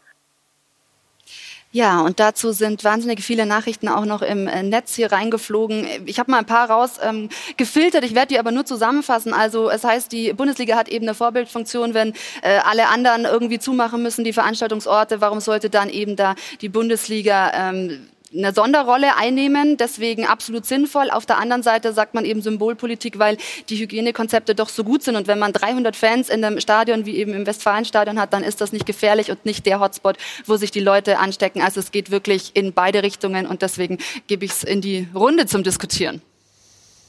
Wie siehst du es denn, Peter? Ja, es jetzt sind ja die ganzen Argumente schon gesagt worden. Ähm, der Fußball ist sich seiner Verantwortung, wird, sich, wird seiner Verantwortung gerecht. Das haben wir bewiesen in mehreren Mitgliederversammlungen, wo wir gemeinschaftlich die Statuten geändert haben, wo wir reagiert haben auf die Corona-Krise, wo wir wichtige Entscheidungen getroffen haben, wie Alkoholverbot, keine Gästefans und natürlich äh, Reduzierung aller Kapazitäten. Insofern kam der Fußball natürlich von der Erwartungshaltung, dass wir in Abstimmung mit, diese, mit den Gesundheitsämtern vor Ort ganz langsam, verantwortlich und moderat den Spielbetrieb mit Zuschauern wieder aufnehmen können. Auch wir wurden sicherlich von den Zahlen nicht überrascht, aber so haben wir es möglicherweise auch nicht eingeschätzt. Aber es gibt natürlich dann immer wieder die klare Erkenntnis, in einem Stadion, wo eben 80.000 reinpassen und wo man auch feststellt, dass sich in Deutschland, und deswegen, Hansi Flick hat das ja mit, mit Ausland gemeint, eben in dem Zitat, wo in Deutschland sich wirklich die Zuschauer sehr verantwortungsvoll verhalten, wo alle Vorwürfe, die manchmal dem Fußball gemacht worden sind, eben nicht bestätigt worden sind. Es gab keine Ansammlung von Stadien. In den Stadien selber war man vernünftig. Da hatte man gedacht, wir kriegen es gemeinsam in Abstimmung Ihr habt ja auch lange daran gebastelt, ne, an dem wieder hin, Konzept. den Fußball, dem Fußball auch wieder eine Heimat und, und, und irgendwie eine Atmosphäre zu geben. Umgekehrt, die, die Erwartungshaltung war so und dann ist man vielleicht enttäuscht, wenn es nicht eintritt, im Wissen, aber damals wissen auch nicht, wie die Zahlen sich entwickelt haben. Und insofern wird der Fußball aber trotzdem auch seiner Verantwortung eben jetzt gerecht, indem wir das jetzt auch akzeptieren, akzeptieren müssen, auch wenn es natürlich sehr bedauerlich ist. Das, das stimmt natürlich. Nur ich finde, gerade im Profifußball, wir haben sehr viel über Demut gesprochen in den vergangenen Monaten, was sich auch vielleicht ändern könnte durch Corona im Profifußball. Und von der Demut, finde ich, hat man zuletzt gar nicht so viel gesehen. Also wir müssen echt nochmal feststellen, es ist ein absolutes Privileg, dass die Bundesliga spielt, das spielen darf. Das ist auch richtig wegen des Konzeptes, haben Sie angesprochen. Das stimmt und es funktioniert. Aber ich weiß nicht, ob wenn jetzt ein negativer Corona-Test gab es zuletzt, ob man da direkt wieder rechtliche Schritte ankündigen muss als Verein. Diese Vorgänge gab es ja. Oder ob man direkt einen offenen Brief schreiben muss als Bundesligist, wenn es eben diese Maßnahmen gibt von der Politik. Man könnte auch sagen, Ball flach halten, wir sind froh, dass wir spielen dürfen und wir akzeptieren es und zwar nicht mit einem Komma, aber. Hm? Du du meinst einen offenen Brief von Borussia Dortmund, richtig? Ja, ich finde es. Zeigen wir gleich nochmal, ja. Ich finde es gerade an der Stelle unglaublich wichtig, Herr Brinkhaus, dass die Politik die Menschen mitnimmt indem sie immer wieder erklärt, warum sie welche Entscheidungen trifft. Im Erlass in Nordrhein-Westfalen vom Gesundheitsministerium in der vergangenen Woche wurde klar gesagt, wir können Zuschauer nicht mehr zulassen in Dortmund zum Beispiel, weil die Bundesliga, die Champions League so im Licht der Öffentlichkeit steht. Mhm. Es würde nämlich bedeuten, dass manche Menschen in unserer Bevölkerung glauben, das sei jetzt disponabel. Jeder kann mal so doch machen, was er möchte. Und genau deshalb wird im Moment nicht mehr oder demnächst nicht mehr vor Zuschauern gespielt. Die Hygienekonzepte haben sich als überzeugend erwiesen. Aber aufgrund der Reisekapazitäten, aufgrund der Kontaktbeschränkungen haben sie eben gut dargelegt, warum jetzt einfach mal wieder ohne Zuschauer gespielt werden muss. Man kann das mit dem bösen Wort der Symbolpolitik bezeichnen. Ich würde eher sagen, weil nicht jeder Mensch so vernünftig ist, die Zeichen richtig zu verstehen, darf der Fußball, der Profifußball jetzt nicht die, Signale, die falschen Signale senden. Und deswegen halte ich die Haltung von Max Eberl, die eben gezeigt wurde, für vollkommen richtig. Und vor dem Hintergrund kann ich nur immer wieder auffordern, Herr Brinkhaus, nehmen Sie die Leute mit, erklären Sie das und sagen Sie auch mal deutlich, wo die Fehler gemacht worden sind im menschlichen Verhalten in der jungen Vergangenheit. Das ist ja oft das Problem. Und ja. eben nicht im Profifußball mit den herausragenden Hygienekonzepten. Ich glaube auch. Also, ja, die Aufklärung ist ja da auch nicht immer hundertprozentig gewesen. Das muss man genau. einfach so also sagen. Deswegen ist es ja total super, dass ich das heute hier mal erklären kann. Vielen ja. Dank dafür. Und äh, ich finde das auch richtig. Also Symbolpolitik ist so ein bisschen abfällig. Aber ich glaube mal, mhm. ich glaube, Sie sind sich der Sache bewusst, vielleicht nicht jeder im Fußball, was für eine unglaubliche Vorbildfunktion Bundesliga-Fußball in diesem Land hat. Und äh, wenn jemand von Ihnen, wenn jemand also aus dieser Profi-Community einfach irgendwo sagt, nee, jetzt müssen wir uns zurücknehmen, dann hat das eine größere Wirkung, als wenn ich zehn Bundestagsreden darüber halte. Und insofern, äh, wie ich das auch gesagt habe, Sie haben es ja auch eingeblendet, wir kriegen das nur zusammen hin. Und ich bin froh, dass die allermeisten äh, Profivereine da auch an unserer Seite sind. Und diejenigen, die da noch Bedenken haben, die müssen wir noch ein bisschen überzeugen. Und vor allen Dingen, man muss die Relation sehen. Ich weiß, wir sind eine Fußballsendung, das ist unser Sport, aber ein kleiner Ausblick zu anderen Sportarten. Ja. ja? Beim Fußball, die, die Bundesligisten sind dank der TV-Vermarktung, äh, haben sie das äh, nötige Geld. Wenn man auf den Handball schaut, ja, da sind es, glaube ich, ungefähr ein Drittel der Einnahmen kommen durch Zuschauer rein. Eishockey, Basketball. Klar. Das sind Sportarten, die mir wirklich äh, Sorgen machen, wo, wo in, im Weltinterview Klar. jetzt in dieser Woche auch der Chef der Handball-Bundesliga nochmal deutlich gemacht hat, wir gucken erstmal bis Dezember. Hm. Das ist in acht Wochen also oder nicht mal, ja. Ähm, also das, da ist die Lage wirklich dramatisch. Dafür haben wir auch Hilfsprogramme gemacht, also gerade für die nicht äh, Fußball, äh, nicht vom Fernsehgeldern hauptsächlich lebenden Sportarten, auch für die semiprofessionellen Sportarten. Da sind mehrere hundert Millionen, die da liegen.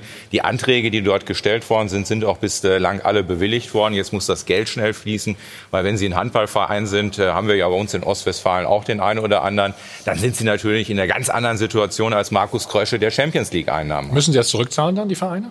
Also es gibt Sachen, die zurückzahlbar sind. Das sind Kredite und ähnliche Sachen. Es gibt auch andere Hilfen. Das ist also unterschiedlich. Und äh, wir werden ja jetzt auch am. Äh, Aber im Profifußball nicht, habe ich Sie richtig verstanden, oder? Also im Profifußball, also Schalke hat ja Landesbürgschaften oder Landeskredite gekriegt, die sind natürlich dann zurückzahlbar, ja. ja. Nein, aber die Situation ist doch dramatisch. Das Beispiel ist doch total richtig. Die Champions League Eishockey wurde eingestellt. Mhm. Die DEL hat sich in Anführungsstrichen nach hinten geschoben. Der Handball klagt und äh, muss jetzt schauen, wie er da durchkommt. Es ist nicht nur der Fußball, sondern es ist ein Gesamtsportproblem. Und äh, der Einwand ist absolut richtig, der Amateursport.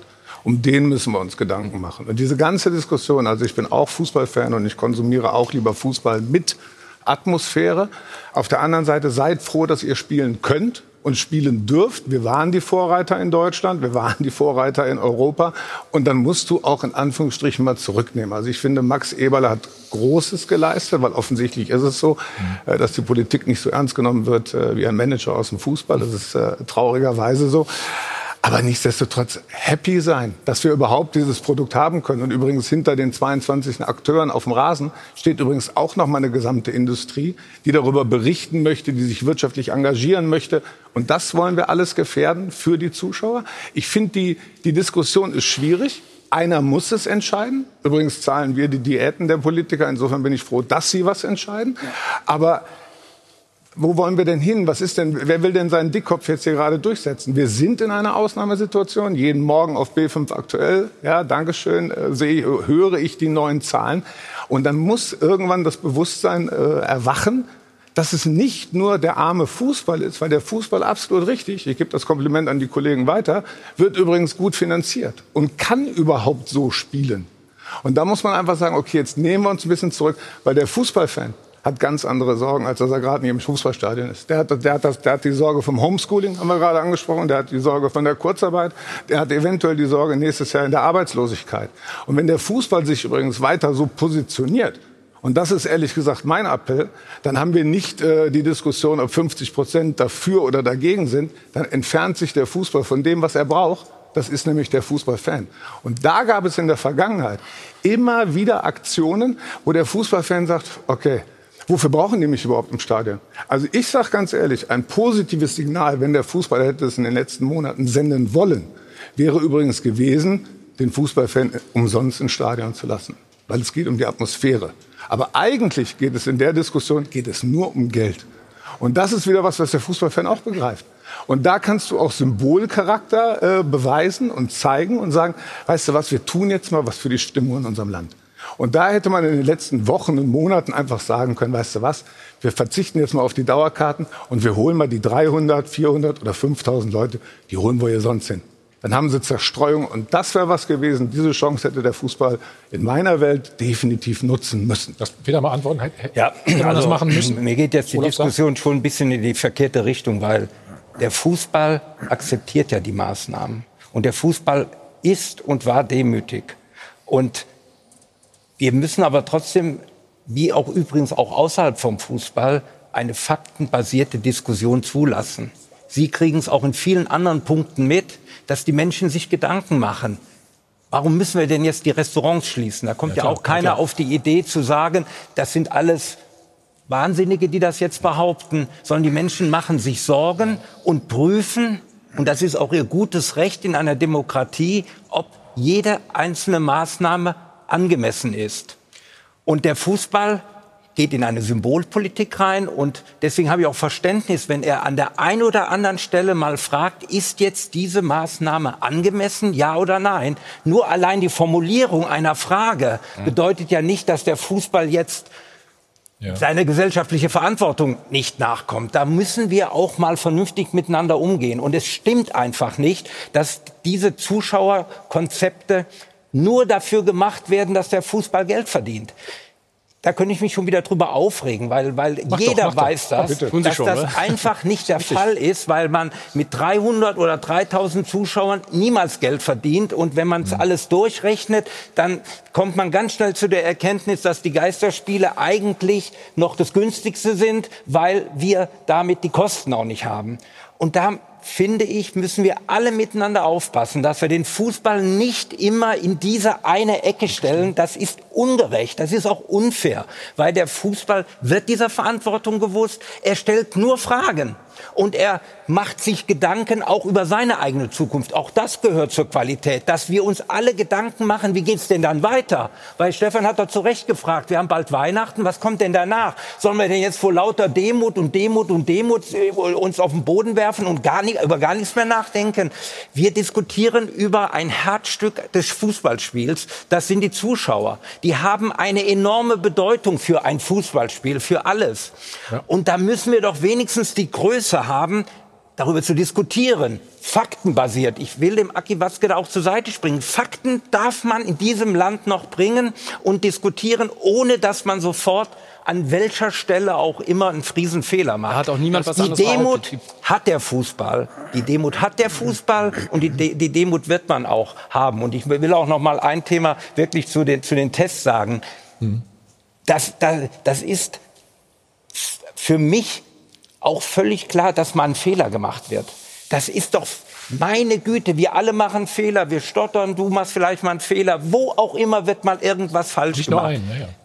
Da ist es natürlich nicht in Ordnung, wenn man, wenn man dann ein, die, die, den Laboren eine Verantwortung gibt. Wir arbeiten hervorragend mit den Laboren zusammen, aber wir wissen auch, dass wir da wieder eine Gesamtverantwortung haben, dass eben der Fußball nicht im Mittelpunkt für alle Labore stehen, stehen darf und stehen wird. Das haben wir ganz oft gesagt. Letztendlich zusammengefasst, faktenbasierte Diskussion, Diskussion muss möglich sein. Und vor allen Dingen, wir brauchen doch, Stefan, einen Blick nach vorne, weil wir doch alle nicht wissen, wie lange es geht. Und wir sind doch in einem Zustand, wo auch die Politik nicht darüber nachdenkt, wir müssen jetzt alles verlängern, am besten noch bis Ostern, sondern wo natürlich nach dem kleineren Lockdown jetzt man sich wieder Gedanken macht, wie kommen wir denn wieder in den Alltag zurück? Und das ist auch wieder die Verantwortung des Fußballs. Und damit stellen wir uns eben der Gesamtsituation. Nur, Herr Peters, Sie haben, ja- Sie haben ja völlig recht. Also das nennt man Demokratie, dass Fragen genau. erlaubt sind und auch kritisch Fragen. Aber Bin nicht ich immer den Ihnen. Fußball in die Ecke stellen, dass du, Nein, nein, nein, das nur der Punkt ist, äh, weil Sie sagen, Fakten, faktenbasiert. Darf ich nur den Satz Ja, ja, ja, natürlich. Faktenbasiert. Dann ist Jörg dran. Ich als, als Laie in dem virologischen Bereich kann nur sagen, die, die Kanzlerin hat gesagt, 75 Prozent der, der Infektionen können wir nicht mehr nachverfolgen. Da finde ich dann, dann haben wir zu wenig Fakten. Aber deswegen darf Und der dann müssen Fußball wir nicht reagieren. nur Symbolik sein. Nicht nur Symbolik. Es muss schon irgendwann für die Menschen auch klar sein, dass ein Gefahrenpotenzial besteht. Also nur alleine Symbolik wäre mir jetzt zu wenig. also wenn, aber wenn, wenn Stand heute niemand verstanden hat, dass, dass dort eine Gefahr besteht durch diesen Virus, dann haben sie alle nichts verstanden. Also das ist ja Fakt. Das ist ja Fakt. Woran, also wo ich ein bisschen appellieren würde, ist auch an die Vernunft und Demut der Spieler. Und wir haben uns vorhin darüber und sehr intensiv unterhalten. Wir haben gesagt, es gibt ja Spieler bei, bei Clubs und Topclubs, ein bisschen weg jetzt von deiner Geschichte eben, die in Verhandlungen stehen, die aber nach wie vor irgendwelche Dinge erwarten oder verlangen, die gar nicht mehr in der heutigen Zeit im Verhältnis stehen. Und auch das wirft kein gutes Licht. Stefan, wen meinst du? Ich hätte Auf mir den- auch auf den gewünscht, Fußball, wenn du ja, 20, eine 30 Jahre bei Bayern wärst, München zum Beispiel, hätte vielleicht wo es hin und her geht, wo wir nicht reden von 500.000 Euro, eine Million oder drei Millionen, sondern wir reden von ganz, ganz viel Geld. Und davon müssen wir uns mal äh, verabschieden. Andere leiden zutiefst. Kurzarbeit oder gar kein Job, Job verloren. Die wissen nicht, wie die Zukunft gesagt, ja. Jetzt reden wir im Fußball, und das gehört leider Gottes auch dazu, weil wir sagen ja immer Vorbilder. Kann das denn sein? Ich glaube, diese, diese Pandemie, in der wir gerade stecken, ist hoffentlich, und das wünsche ich mir von Herzen, eine Säuberung im Fußball, dass wir nicht mehr diskutieren über 80, 100 oder 120 Millionen Ablöse und was verdienst du, 15, 20 oder 25 Millionen, wie viel Handgeld kriegst du, 5, 7, 12 Millionen? Davon müssen wir uns denn aber auch mal verabschieden. Ja, du musst dich ja auch in schwierigen Zeiten alles- musst du dich der Diskussion nochmal stellen. Entschuldigung, aber das Thema Gehaltsverzicht. Also ich, wie gesagt, ich freue mich, dass ich mit einer Aussage ihre Emotionen, Emotionen geweckt habe. Ähm, aber das ist doch genau das Problem. Und ich will den Fußball auch gar nicht an die Wand stellen. Ich habe mich auch letztes Mal mit Stefan äh, angelegt, wo ich gesagt habe, in welchem Grundgesetz steht denn, dass ein Fußballer nach seiner aktiven Karriere nicht mehr arbeiten muss. Also das von wegen, wie viel Geld muss der eigentlich wirklich verdienen.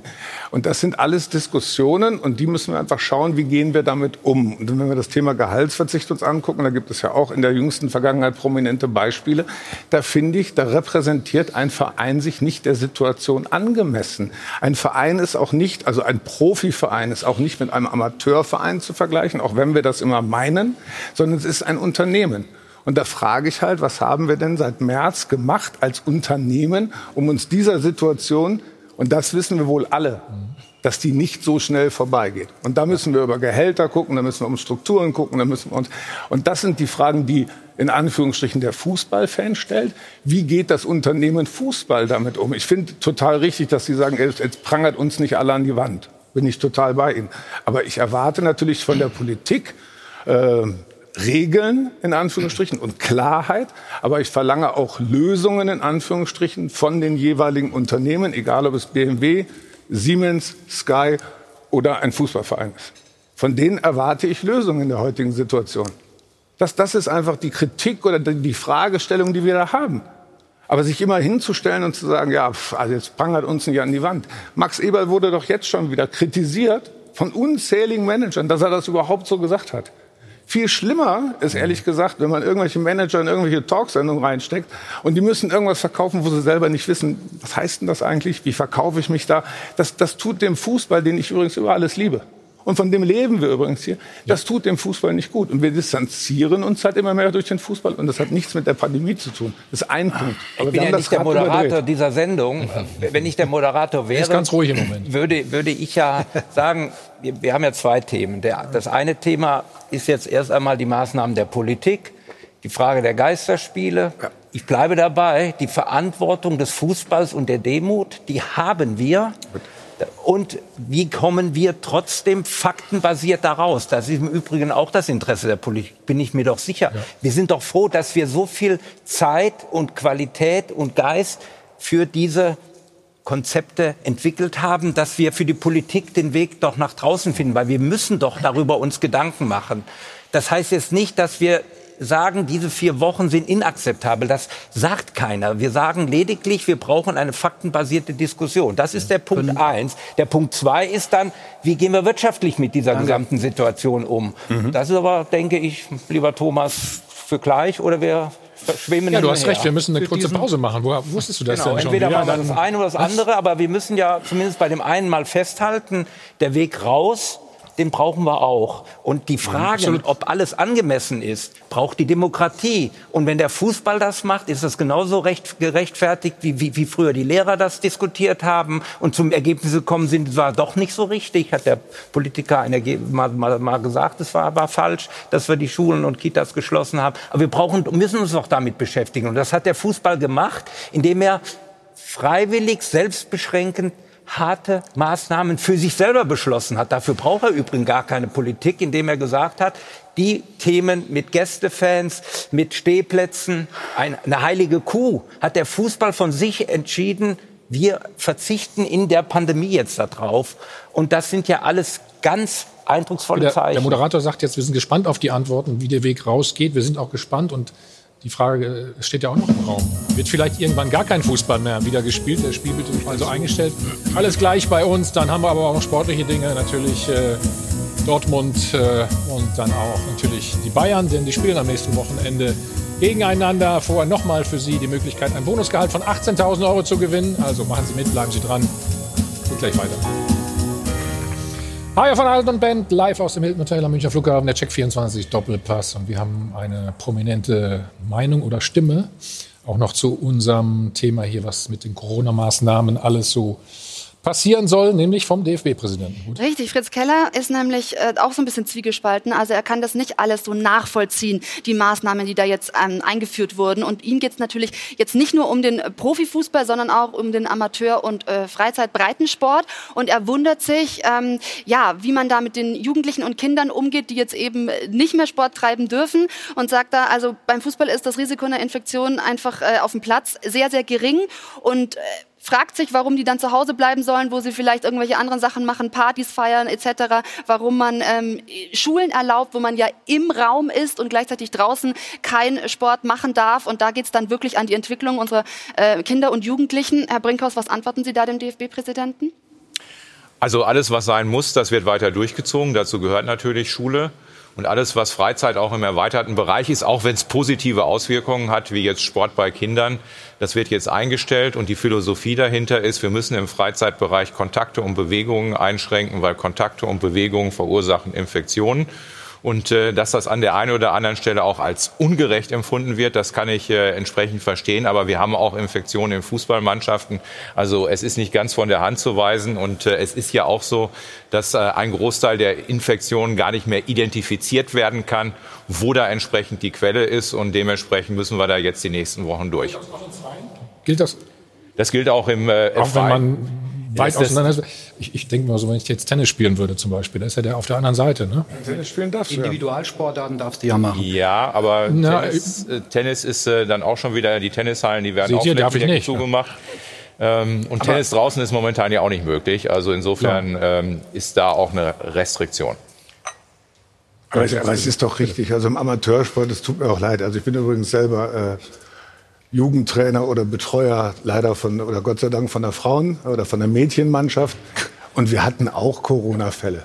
So, und es ist dann, man muss halt in, in Anführungsstrichen das Dringende und das, das Schöne voneinander trennen. Deswegen bin ich dankbar, dass die Schulen äh, offen gelassen werden. Wir sind in Deutschland übrigens auch noch nicht so weit. Die Digitalisierung, von der wir in Deutschland sprechen, äh, als Familienvater darf ich das sagen, ist ein mittelschweres Desaster, wenn du da vor deinem äh, iPad sitzt und der Lehrer gar nicht weiß, wie er sich einloggen soll.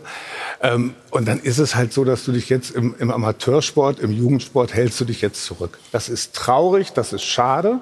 Auf der anderen Seite, das ist auch schwer, die zu trennen. Also meine Mädels sind 13, 14 Jahre alt. Wie soll ich denen denn permanent erklären, haltet 1,50 Meter Abstand, da schießt einer ein Tor, im Zweifel meine Tochter, und dann springen die aufeinander. Und dann musst du das halt jetzt eindämmen. Wenn jetzt irgendwelche Einschränkungen gemacht werden müssen, liegt es doch auf der Hand, dass die Maßnahme Lass die Schulen offen die erste Super. Priorität hat und völlig richtig war. Das muss man an der Stelle mal sagen. Das Zweite ist, wie lange dauert es, dass Amateure, dass Freizeitsportler, dass Kinder und Jugendliche nicht mehr Sport treiben können?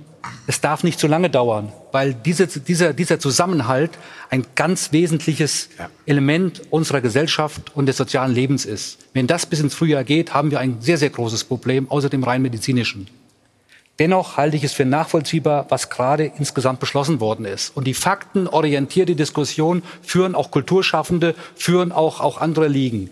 Was mich besonders bewegt, Herr Brinkhaus, in diesem Moment, ist, dass wir möglicherweise mal vergleichen müssen, die Geisterspiele in der Bundesliga, was damals gesprochen wurde im März und welche Situation wir heute haben. Erstens, es ist mittlerweile klar von allen Berufsgenossenschaften, vom Arbeitsministerium, Profifußball ist Berufsausübung, können Sie also gar nicht so einfach verbieten. Zweitens, Geisterspiele braucht möglicherweise der Mensch im tristen Herbst im November vielleicht doch in gewisser Weise. Wenn ich höre, dass am Mittwoch bei der Pressekonferenz der Kanzlerin deutlich gesagt wird, nicht von ihr, aber von einem Kollegen, deutlich gesagt wird, dass man sich Sorgen macht über, über die Zunahme der häuslichen Gewalt gegenüber Kindern und Frauen, äh, dann sage ich, ohne es jetzt überbewerten zu wollen, und der Fußball ist kein Trostfaster in dieser Gesellschaft für alles, dann sage ich aber, wenn wir in den nächsten vier Wochen Gelegenheit haben, das eine oder andere Geisterspiel im Fernsehen zu schauen, hat es vielleicht eine kleine heilsame Wirkung in einer Zeit, die wir uns so im März auch noch nicht vorgestellt haben. Und deshalb finde ich es auch aus diesem Grund für vollkommen richtig, dass wir ein bisschen Leben in der Bude haben und sei es nur durch Geisterspiele und Fernsehübertragung. Total. Ich, ja. Wie gesagt, ich respektiere auch die, äh, die Emotionen von Herrn, äh, von Herrn Peters. Da bin ich, ich bin ja dabei. Das ist übrigens auch Sport und das ist Fußball. Und zwar nicht nur auf dem Platz, sondern auch in der Diskussion, dass wir emotional diskutieren. Aber trotzdem bleibe ich dabei und da, da weiche ich auch nicht von ab. Einer muss es entscheiden. Und Gott sei Dank hat es die Politik entschieden und hat für Fakten gesorgt. Und dann müssen wir uns einfach jetzt auch mal daran halten. Und was ganz wichtig ist, ist doch, dass es klar und deutlich, finde ich, von der Politik kommuniziert wird dass wir es alle verstehen, dass wir sagen, okay, da, da sind wir dran und das kommt. Mhm. Herr Brinkhaus, ja? haben Sie denn eine Idee, wann mal wieder Zuschauer ins Stadion kommen könnten?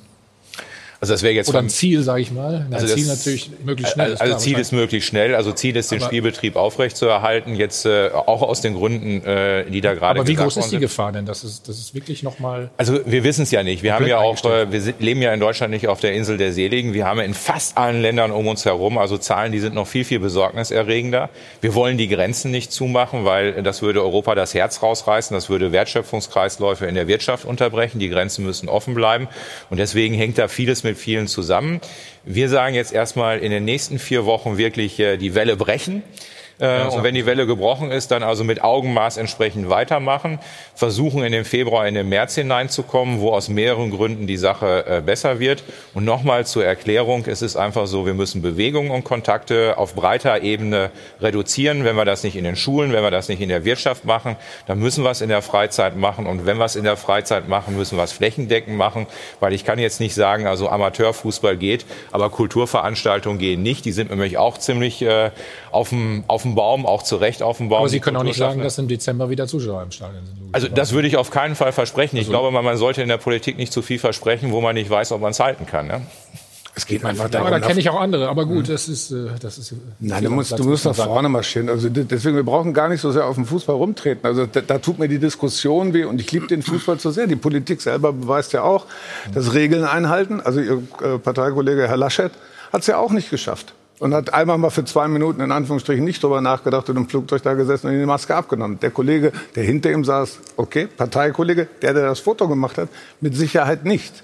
Also da muss man auch nicht aggressiv sein. Aber eigentlich hätte man vorne zur Stewardess hingehen können und sagen können, wissen Sie was, das mag ein netter Kerl sein und der hat vor 60 Minuten noch viel Richtiges erzählt, aber eigentlich können Sie mal zu dem hingehen und sagen, er möchte die Maske anbehalten. Aussteigen. Also da müssen, ja, aussteigen ist dann schwierig, aber das ist halt diese Verhaltensregeln und da sind wir alle Menschen. Auch ein Politiker ist ein Mensch, also glaube ich zumindest, Herr Brinkhaus. Doch, meistens, ja.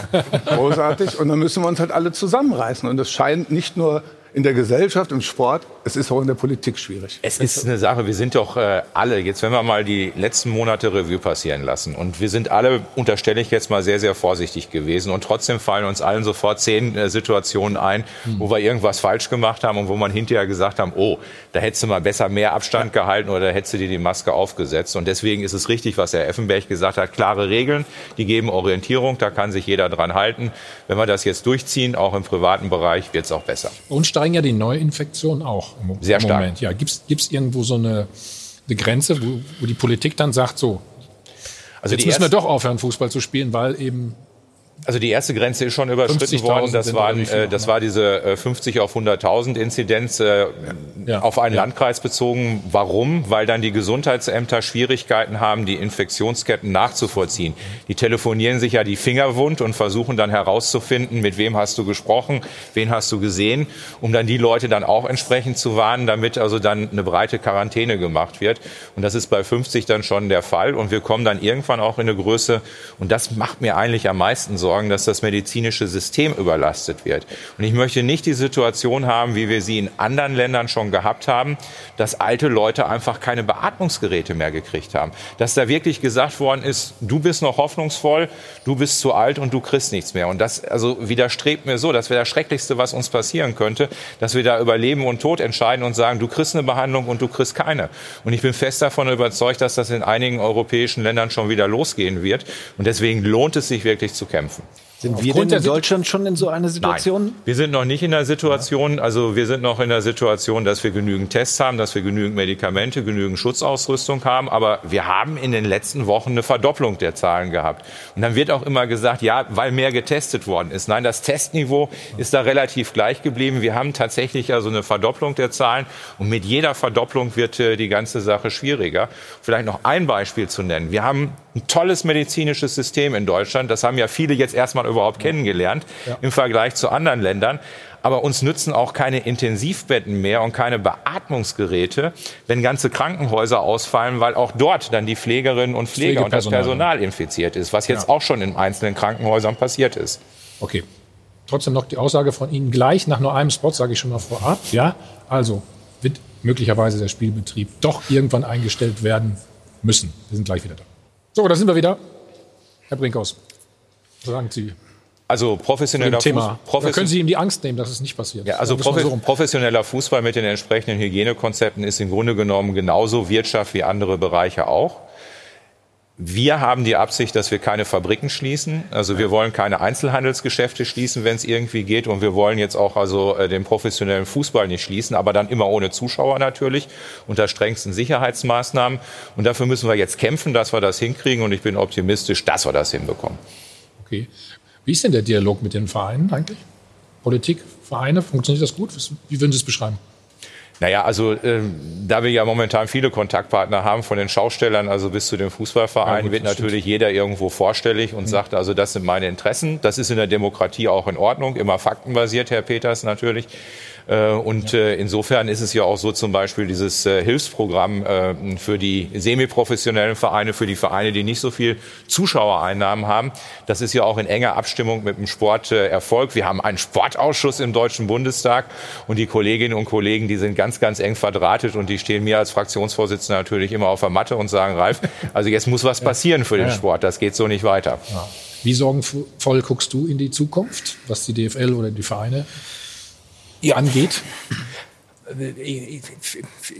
Sorgen ist immer äh, nicht der richtige Begriff. Wir haben eine Verantwortung und müssen sicherlich uns dieser Verantwortung stellen und deswegen kämpfen wir auch an Lösungen. Wir sind froh, dass wir die Geisterspiele machen können, aber ich wiederhole das, wir wollen auch wieder Stück für Stück irgendwo und irgendwann mal wieder in die Norma- Normalität zurück. Die Fußballvereine, finde ich, werden auch ihrer Verantwortung gerecht, was Kostensenkungen anbetrifft. Viele Vereine haben mit ihren Spielern Gehaltsverzicht vereinbart. Da kann man natürlich gerne darüber diskutieren, ist das genug, ist das zu wenig. Viele Ver Ver Vereinbarungen und Vertragsgespräche, haben wir ja eben auch mit den Kollegen schon in Leipzig äh, gehört, ja. laufen nicht mehr so wie früher. Das bedeutet doch, es wird auf diese Krise reagiert und es wird auf die fehlenden Einnahmen reagiert. Aber das es bedeutet aber das trotzdem, Sie dass, dass, wir bestehende, dass Ja. es bestehende Verträge gibt und dass letztendlich die Kostenreduktion oder das, was viele dann als Gesundung bezeichnen, es dauert halt eine gewisse Zeit, weil Verträge laufen, es werden neue Verträge gemacht, aber wir stellen doch insgesamt schon fest, dass sich das, was man Markt nennt, dass der sich ein wenig beruhigt. Hat natürlich auch umgekehrte Probleme für Vereine, weil natürlich dann die Transfereinnahmen nicht kommen. Es geht ja nicht nur immer um Tra Transferausgaben, sondern wenn, wenn, wenn Vereine nicht mehr Spieler verpflichten, gibt es auch keine Transfereinnahmen. Aber, aber die Diskussion, das ist doch was absolut Positives. Und da können Sie doch neben Toren und Punkte, da können Sie Punkte bei den Fans mehr oder weniger gewinnen. Wenn wir diese Diskussion im Gehaltsverzicht, in dem, in dem Dialog, wie geht das Unternehmen, das ist mir, und jetzt glauben Sie es mir, ich bin Journalist, noch zu wenig. Wir müssen den Fußballfan mitnehmen. Und wenn das so ist, wie Sie es sagen,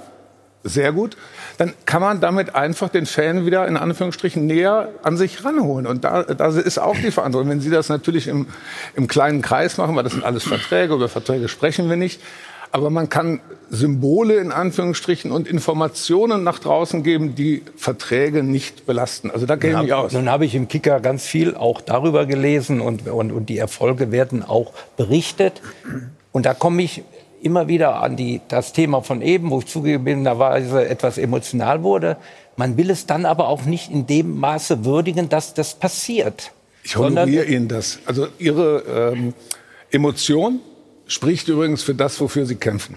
Also Chapeau an beide, einmal an die Politik, die sich heute stellt und dass sie für ihr Produkt kämpfen. Das ist doch einfach so. Aber ich finde, auch wir dürfen Fragen stellen, wir dürfen Aber das Sachen ist doch vollkommen in hinterfragen. Ordnung. Deswegen ist mir auch so wichtig zu betonen, wir haben eine inhaltliche Lösung. Das nennen wir alles Hygienekonzept, sowohl für die Spieler als auch für Zuschauer. Wir verstehen aber die Politik, dass es jetzt einen Punkt gibt, wo man eine Pause braucht. Aber wir kommen wieder faktenorientiert in die Diskussion rein, wann geht's wieder weiter, wird ja gefragt. Dann haben wir aber trotzdem das Thema auch, wie gehen wir mit den Finanzen, mit den Finanzmitteln um. Das muss jeder Club für sich individuell lösen, weil die DFL schließt ja keine Verträge ab.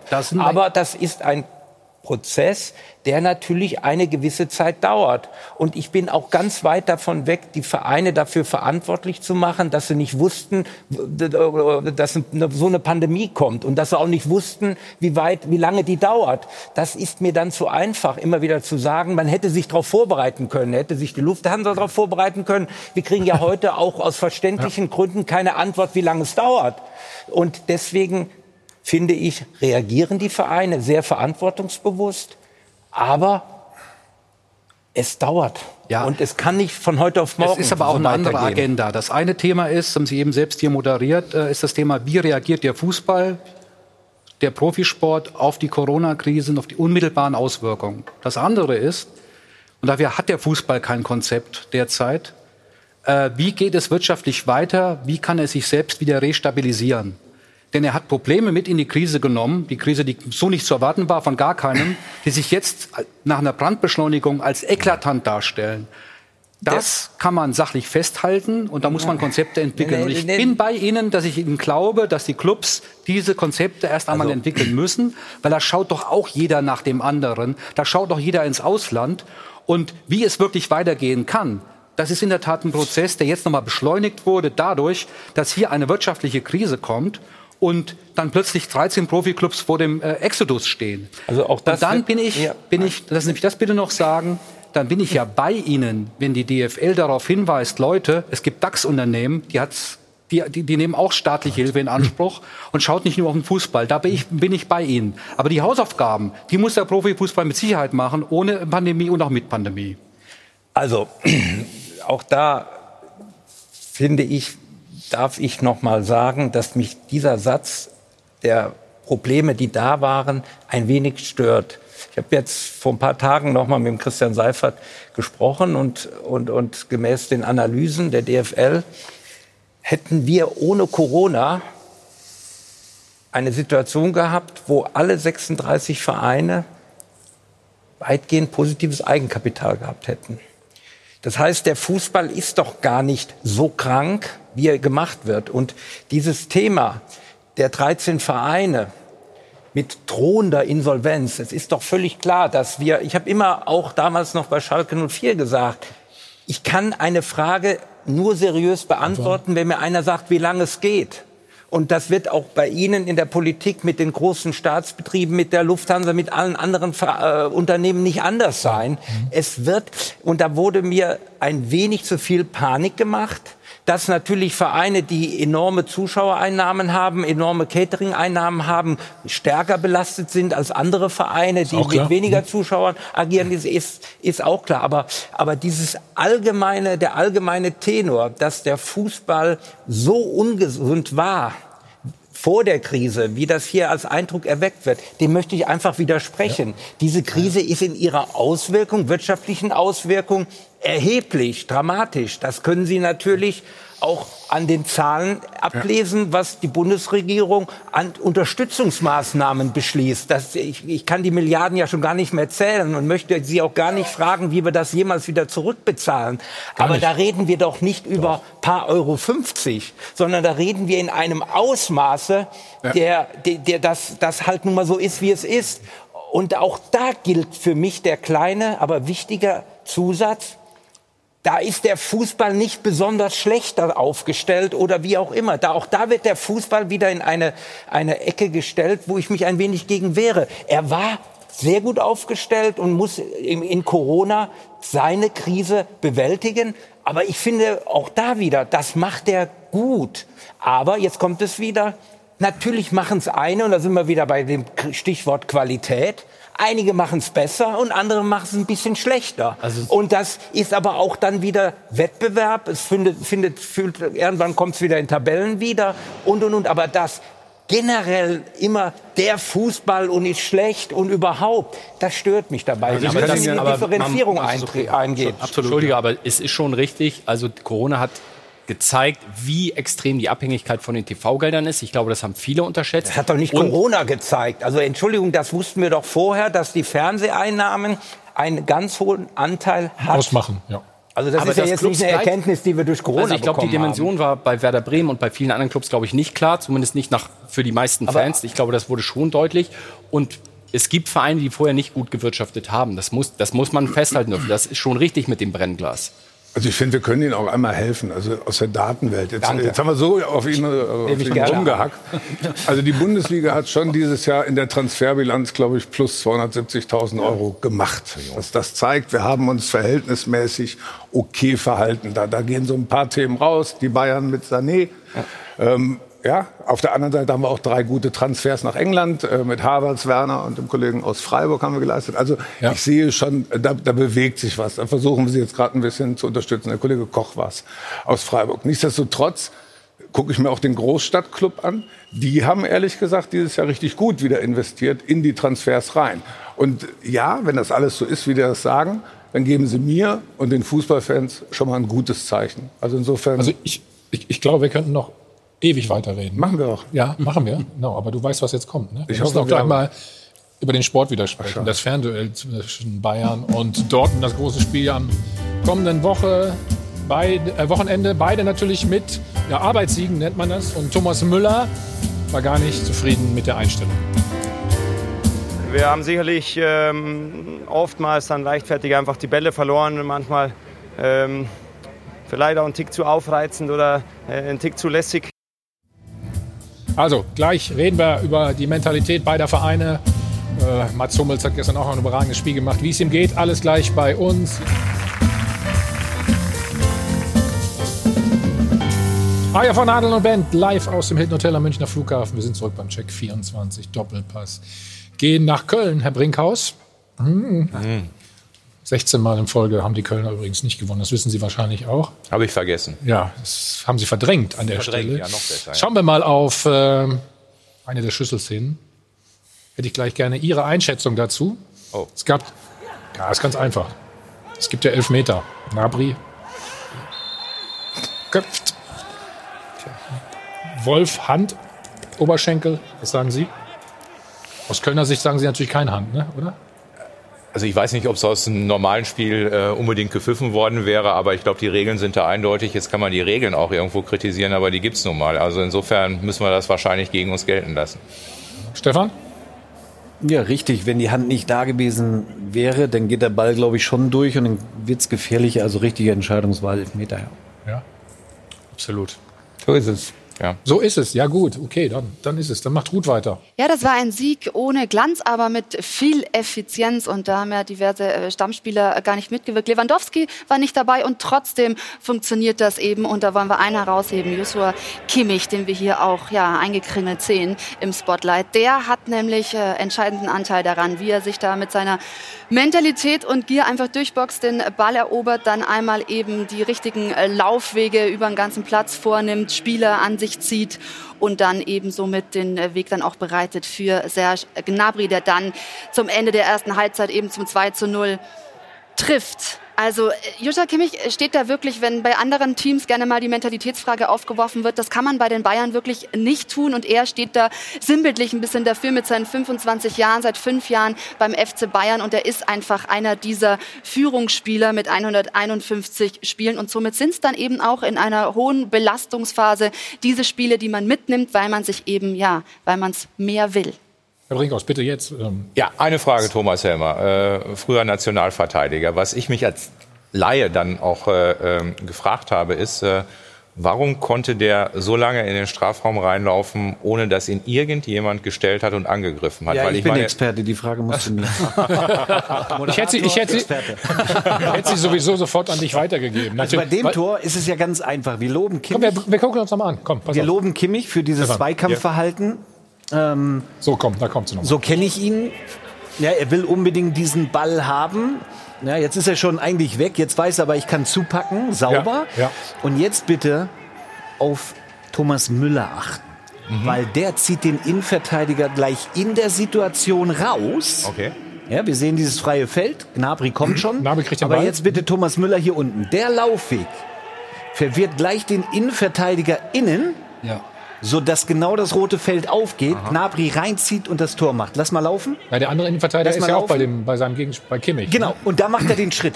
Da macht er den Schritt, weil er nicht weiß, spielt er jetzt doch zu Thomas Müller?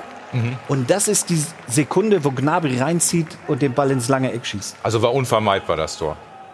Ähm, ja, du hättest das schon Vorher. unterbinden können, aber für Köln war das unvermeidbar. Okay. Aber jetzt wissen Sie auch, warum er das macht. ne? Ja. Warum er der Experte ist. Das fand ich jetzt gut, ja. Ich, ich kann ihm ausnahmsweise mal zustimmen heute. Ja, du Moderator, Experte. Genau, und du hilfst in Politik. Musst du auch. Und ich helfe der Politik. Ja, das- Julian ich habe ich, ich hab noch eine Szene aus dem, aus dem Spiel, weil wir gerade von äh, Ja. Kimmich und Mentalität äh, sprachen. Kurz vor Schluss Thomas Müller. Schau mal hier. Der ist eigentlich So, schon weg. Grätscht hinterher und dann. Aber und jetzt hier die. Geste. So. Ja. Und jetzt, jetzt reden wir einfach mal nicht Ja. von Mentalität und von all den Problemen. Sondern? Jetzt reden wir mal von einem richtig, von einer richtig geilen Situation, wo einer Spaß hat, Fußball zu spielen und sich nicht nur einsetzt, sondern auch einen gewissen, ja, eine gewisse Leichtigkeit noch mitbringt.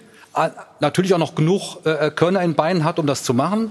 Finde ich eine herausragende Situation des Fußballs an diesem Wochenende. Er hat es nach dem Spiel auch so schön gesagt. Er sagt, ich trainiere Nee. die manchmal. Wa- Warte, lass, Ja.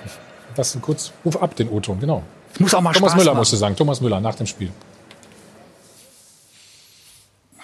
Wenn es dann darum geht, einfach auch einen, äh, einen Sieg über die Zeit zu bringen, dann musst du einfach auch mal äh, das Arbeitsschweinchen so ein bisschen äh, äh, rausholen. Und das haben wir die ordentlich gemacht. Aber ähm, wie gesagt, es ist eigentlich nicht unser Anspruch, dass wir äh, ähm, hier in Köln ähm, ja, die letzten zehn Minuten dann so ein bisschen unruhig noch zittern müssen. Wer erklärt nur sagen, er jetzt hat auf was? einem anderen Sender gestern Abend noch was anderes gesagt, nämlich dass Kann er ich mir gar nicht manchmal, vorstellen. Äh, soll vorkommen, dass er manchmal äh, im Training die übt und Spaß daran hat, diese Grätsche den Ball so reinzuholen. Und das ist ihm so gut gelungen in der Situation im Spiel, dass er sich selber abgefeiert hat. Und da hast du völlig recht. Das ist einfach irgendwie Fußball, das ist toll, das ist Spielfreude, das kann sich Bayern dann auch noch erlauben, weil es eh läuft. Und das ist Thomas Müller in, in Topform. Das Und ist mal, wie unberechenbar der ist. Ich kenne keinen Offensivspieler, der freiwillig im Training grätscht. Oder Grätschen übt. Ne? Ja, aber er hat das am, am, am Ende jetzt gerade auch hier gesagt, so ein bisschen so ähm, wie eine Rechtfertigung. Ist nicht unser Anspruch, in den letzten zehn Minuten in Köln so zu spielen. Aber Leute, so wird in dieser Saison häufig Fußball gespielt werden und so wirst du in dieser Saison Meister, egal ob das England oder äh, Spanien oder, oder Deutschland ist. Es wird nur so gehen. Dreckige Siege, Arbeitssiege, das Arbeitsschweinchen rausholen, viel rotieren, auch mal auf Lewandowski verzichten. Nächste Woche spielt er dann wieder. So wird es in dieser Saison laufen. Und wer da die größte Substanz hat, und die hat natürlich jemand mit einem Kader wie der FC Bayern und zwei, drei andere, der hat eben die besten Chancen in dieser absolut außergewöhnlichen Saison. Völlig Obwohl das für den Bundesliga-Fan, für den Bundesliga-Fan war das gestern auch, äh, das war schon bitter. Also wir spielen ohne Lewandowski. Den schonen wir für Genau. die Champions League. Der wird geschont. Dann äh, die Dortmunder spielen übrigens ohne Haaland. Den schonen wir übrigens für die Champions League. Ja. Und die Gladbacher haben, glaube ich, auch ohne Turan angefangen, weil den, schon, äh, den schonen wir für die, äh, für die Champions League. Also das ist schon auch eine Gefahr in Anführungsstrichen. Ich will es jetzt nicht wieder negativ reden. Was ist jetzt wichtig, was ist, äh, was ist wertvoll? Und ich glaube auch, dass man der Bundesliga, also man sollte sie mindestens im Kader drin haben. Sie brauchen ihre Pausen. Ich glaube, der könnte auch in der Champions League im nächsten Spiel seine Pause nehmen, äh, der Kollege Lewandowski. Aber das hatte ich gestern schon als Fußballfan. Das war, äh, das war schwierig für mich. Ja, aber wir müssen doch ein Stück weit Geh schon wieder wir zurück. müssen Du uns kannst- ein du bisschen kannst. verabschieden von diesem Glanz der Topclubs. Bayern München, der jeden Gegner an die Wand gespielt hat. Aufgrund der extrem hohen Belastung, Verletzungsgefahr. Daran äh, müssen wir uns gewöhnen, dass Borussia Dortmund oder auch Bayern München eben nicht jeden Gegner aus dem Stadion schießen. Ähm, solange sie die Siege einfahren, und da muss ich mal sagen, und das hatten wir zu Genüge, wir haben gesagt, wir haben das Spiel gewonnen, Mund abwischen und weiter geht's. Nach Hause. Ohne Glanz und, Und wir müssen, müssen in dieser Saison den Spielplan berücksichtigen. Wir haben einen Spielplan, wie wir ihn noch nie hatten. Mit englischen Wochen, mit keiner Winterpause, mit alles zusammengepfercht aufgrund der Pandemie. Aber da- das da ein bisschen- bedeutet natürlich, aber das Produkt wir, DFL ist dann nicht mehr so attraktiv, Da- logischerweise, Das ist ne? genauso Oder? Attraktiv, wie es im- immer Ja? war. Wenn Lewandowski Nämlich, nicht dass spielt? die Bundesliga nach wie vor der Wettbewerb ist, der die Butter ist, der das Wesentliche ist. Da qualifiziert man sich für die Champions League. Und wir werden auch feststellen, will ja kein Prophet sein, Mhm. wenn jetzt in der Champions League irgendwann mal Entscheidungen oder wir vor Entscheidungen stehen, dann werden wir möglicherweise es umgekehrt erleben. Keine Ahnung. Aber Fakt ist auf jeden Fall, ich habe hohes Maß an Verständnis und das hat überhaupt nichts mit der Attraktivität einer Liga zu tun, dass jetzt in diesem Rahmenterminkalender die Spitzenspieler die notwendigen Pausen bekommen. Aber hätte er die Pause nicht in Moskau bekommen können, zum Beispiel? Ich Trainer entscheidet, wie immer. Es ist ja nur, es ist, es ist Okay. ja nur eine subjektive Wahrnehmung. Ich sage ja nur, als Fußballfan sitzt du da, du freust dich auf die Ja. Konferenz, du freust dich auf Dortmund, du freust dich auf Bayern. genau. Du bereitest dich mental schon auf die nächste Woche vor. Konferenz. Aber bitte. Ja, das war eine schöne Ja. Konferenz. Auch da müssen wir die Medien im Prinzip, die müssen sich mal kritisch beäugen, weil die ersten 30 Minuten haben die Kommentatoren gestern in der Konferenz nur von zäh gesprochen. Also da war ich irgendwann auch zu Hause an der Fernbedienung und habe überlegt, so- soll ich das überhaupt? Also auch ein Kommentator sollte nicht persönlich beleidigt sein, falls der Ball mal nicht so fluppig äh, ins Tor läuft. Soll das. Spiel auch nicht besser machen, als es ist. muss man auch sagen. Das musst du auch nicht machen, aber du musst, es, du musst nicht persönlich beleidigt sein, wenn es dann nicht klappt. also das, das schon. Aber es war nur gestern, mir ist es nur aufgefallen, weil ich habe mich genau auf diese Konferenz richtig gefreut. Und dann sind meine zwei Topstars in Anführungsstrichen sind einfach nicht dabei. Und abends beim Topspiel in Gladbach äh, leistet sich Gladbach auch noch, Turan draußen zu lassen. Das ist einfach eine, ich will das nicht werten, ich verstehe das mit der Pause, die muss genommen werden. Es war einfach schade gestern. Wollen wir es doch einfach unter dem Punkt schade abhaken. Als Ja, aber, Fußballfan das- aber das ist ja auch die gefreut. Möglichkeit, vielleicht für den einen oder anderen da mal reinzurutschen, der eben nicht die extreme vor allen Belastung Dingen, hat. Vor ja? allen Dingen ist es auch eine Möglichkeit von Trainern mal zu zeigen, was sie wirklich drauf haben, ob sie nämlich etwas trainieren können, etwas lernen und entwickeln können, lehren und entwickeln können mit 14, 15, 16, 17, 18 Spielern, wo das System funktioniert, auch wenn mal zwei, drei fehlen. Und das brauchst du in dieser Saison. Und wenn wir mal das auf das große Bild schauen, ich gucke jetzt nicht nur nach Bayern und nach Dortmund, dass die schon wieder vorne stehen und Leipzig noch mitmischt und Gladbach. Wir haben noch ein paar Spiele an diesem Spieltag. Wenn Wolfsburg gewinnt, Hoffenheim gewinnt und Leverkusen gewinnt, stehen alle die Mannschaften vorne, die in der vergangenen Saison sich für Europa qualifiziert haben. Aber auch in der richtigen Das heißt, Reihenfolge, hier ne? ist So Substanz. Jahr. Ja, ja, hier ist Substanz da, aber das kann sich auch gerade wieder ändern und durch- durch- durcheinander würfeln, weil eben die Belastung, Spielplan und so weiter enorm hoch ist. Und ich wiederhole mich hier leider gerne. Es wird von Verletzungen her und von der Belastung her noch manche böse Überraschung geben, möglicherweise auch bei diesen Top-Vereinen. Okay, es war, Im März oder April werden wir genau das Problem haben. dann lass uns bin noch ich mir mal, äh, die Dortmunder hat es auch nicht so einfach. Waren klar überlegen in Bielefeld. Und äh, da musste der Abwehrchef ran. Stefan, solche Tore hast du, glaube ich, früher auch immer gemacht, ne? Nach Standardsituationen? Das erste. Ja. Wo ich angeschossen wurde. Also, Ja, genau. Ja, da musst du aber auch stehen, ne? ja, du musst richtig stehen, ne? Ja, den muss er natürlich schon alleine reinmachen, logischerweise. Aber ja, Hummels läuft da durch, wird dann angeschossen. Das war natürlich der Dosenöffner für dieses Spiel. Ne? Das stand ja so auf wackeligen Beinen. Ähm, und danach war Dortmund befreit und, und hat dann auch alles im, im Griff gehabt. Aber man sieht, wie wichtig Mats Hummels denn doch ist. Bei Standards sowieso, das wissen wir. Dritter Frühling oder wie, wie bezeichnen wir das, Julian? Nein, aufgrund der Nationalmannschaft, wo er nicht mehr spielt, der hohen Belastung, die fällt ja weg, bringt er genau deswegen diese Leistung. trotzdem oder gerade deswegen wird die Diskussion nochmal Fahrt aufnehmen, ob er nicht zurückkommen sollte, weil in der Abwehr, zumindest sehe ich so, haben wir in der Nationalmannschaft, hätten wir sehr viel Bedarf, so einen Spieler zu haben. Ja, aber wenn er vernünftig ist, kehrt er nicht mehr zurück, weil dann kann er, das würde mich, für mich im Umkehrschluss heißen, dass er drei, vier Jahre noch genau auf diesem Niveau äh, spielen kann. Und Du, kann du hast immer gesagt, Nationalmannschaft. Du hast aber gesagt, die Besten sollen immer spielen in der Nationalmannschaft. Ne? Er ist der beste Zweikämpfer, 71 Nee, die Besten gewonnen. äh, dürfen ja nicht spielen. Achso, so, so rum hast du es gesagt, ja. anders. Nein, so rum habe ich es nicht gesagt. Also Boateng, Müller und Hummel sind nicht dabei. Das sind für mich mit die Besten, die eigentlich spielen müssen. Aber der DFB hat sich dagegen entschieden. Das habe ich nicht gesagt, sondern das ist eine Maßnahme.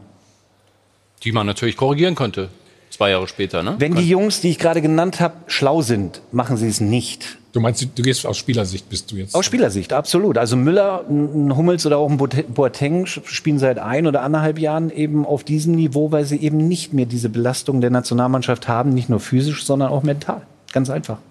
Hm, aber so Ist das für dich verständlich? Nee. Ich habe immer gerne Nationalmannschaft gespielt. Ich werde da immer hingefahren. Ja, schau, blind, auch ich- zu jedem Turnier. Schau und ich eben weniger. ich eben weniger. Das hatte aber auch teilweise andere Gründe. Kann das sein? Nein, sie wollten mich ja zurückhaben.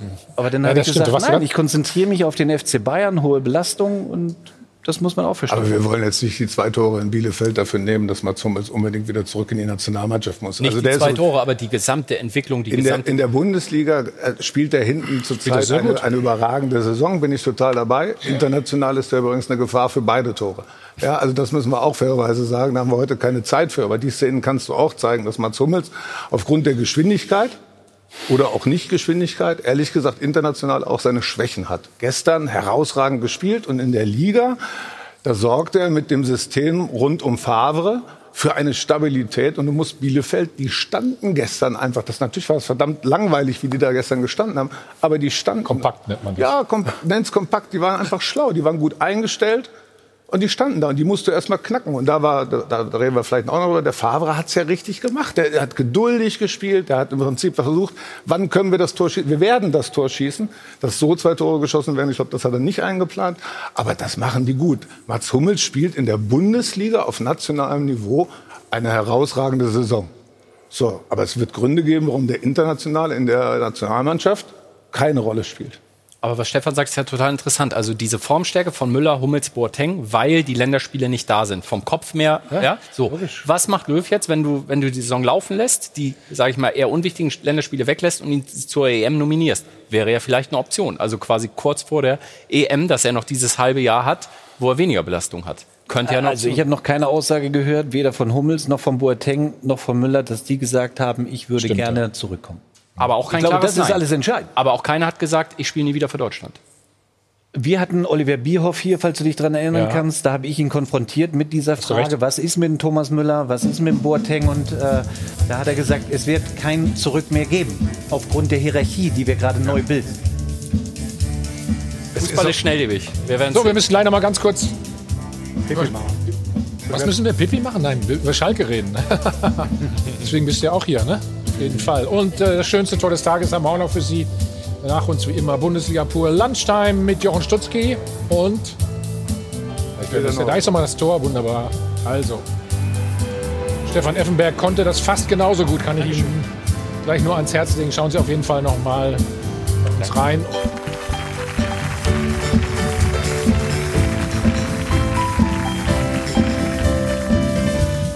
Haja von Adel und Band, live aus dem Hotel am Münchner Flughafen, der Check 24 Doppelpass. Und Ruth hat noch die Szene der Woche für uns. Ja, wir haben ja gesagt, wir dürfen nicht so viel Glanz erwarten, aber ein bisschen Akrobatik, ein bisschen was fürs Auge war dann doch dabei. Und da zeigen wir Ihnen den Treffer von Ruben Vargas für die Augsburger. Das hat er nämlich mit diesem, ja, äh, Rückfallzieher gemacht, aber Fallrückzieher, aber ähm, man fragt sich, ganz getroffen hat er ihn auch nicht. Trotzdem war drin aufgetitscht, war auf alle Fälle schön zu sehen. Also sein Tor 1 zu 0 in der 40. Minute für die Augsburger. Jetzt haben wir mal zum Vergleich auch noch einen Versuch von Stefan Effenberg rausgekramt. Der hat nämlich auch mal ein paar Mal versucht, wie das so geht mit den Fallrückziehern. So, ja, das geht wahrscheinlich auch noch ein bisschen besser. Äh, Stefan, kannst du gleich selber was dazu sagen? Hast du dann auch mal ein Fallrückzieher-Tor auch erzielt oder blieb's hier beim Versuch? Also gegen Bremen sehen wir, war das damals Gladbach gegen Bremen. Jetzt äh, übergebe ich doch dann direkt mal an Effe, dann kann er selbst Ja, ich, kommentieren. ich übergebe mich auch gleich. Also Stefan, die Haltungsnoten fand ich jetzt gar nicht so schlecht, oder? Die Drehung hinten raus war gut, ja. Es sah aber nach Schmerzen aus, oder? Es waren Schmerzen und ich wusste danach, dass das auf jeden Fall nicht so mein Spiel ist. Eieiei. Ach, wunderbar, ne? Guck mal.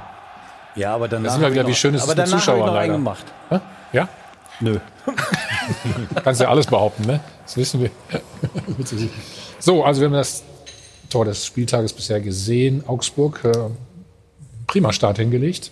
Mainz zum sechsten Mal in Folge mit einer Niederlage und nächsten Wochenende das Krisenduell, ne? Mainz gegen Schalke. Was ist los auf Schalke? Ich schaue es mir im Fernseher an. Hm? Was ist los bei euch? Bei euch sage ich noch. Guck mal. Das ist Ja. Ja, was, es ist natürlich schon so, dass äh, das äh, derzeit eine schwierige Situation ist. Aber ich bin wirklich überzeugt davon, dass äh, der Jochen Schneider zusammen mit dem Trainer das auch wieder in den Griff kriegen. Hm, Okay, dann schauen wir noch mal. Auf dem Platz gibt es nicht so viel Aufregung im Moment bei Schalke, aber ähm, es gab ein TikTok-Video. Das ziehen wir uns jetzt auch noch mal zu Gemüte. Und wie gesagt, da gab es viel Ärger.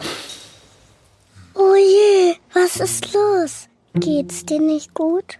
Tut dir was weh? Oh, soll ich singen? Das hilft mir immer. La la la la. Bitte hör auf zu weinen. Ah, Herr Peters, also wir wollen nicht mit, Sie hatten eine Also gute Zeit, bin- 26 Jahre, aber Sie dürfen mir zumindest die Frage beantworten. Ich? Das, das, das sind doch Schmerzen für Sie, oder? Was da der Verein vor allen Dingen selber produziert.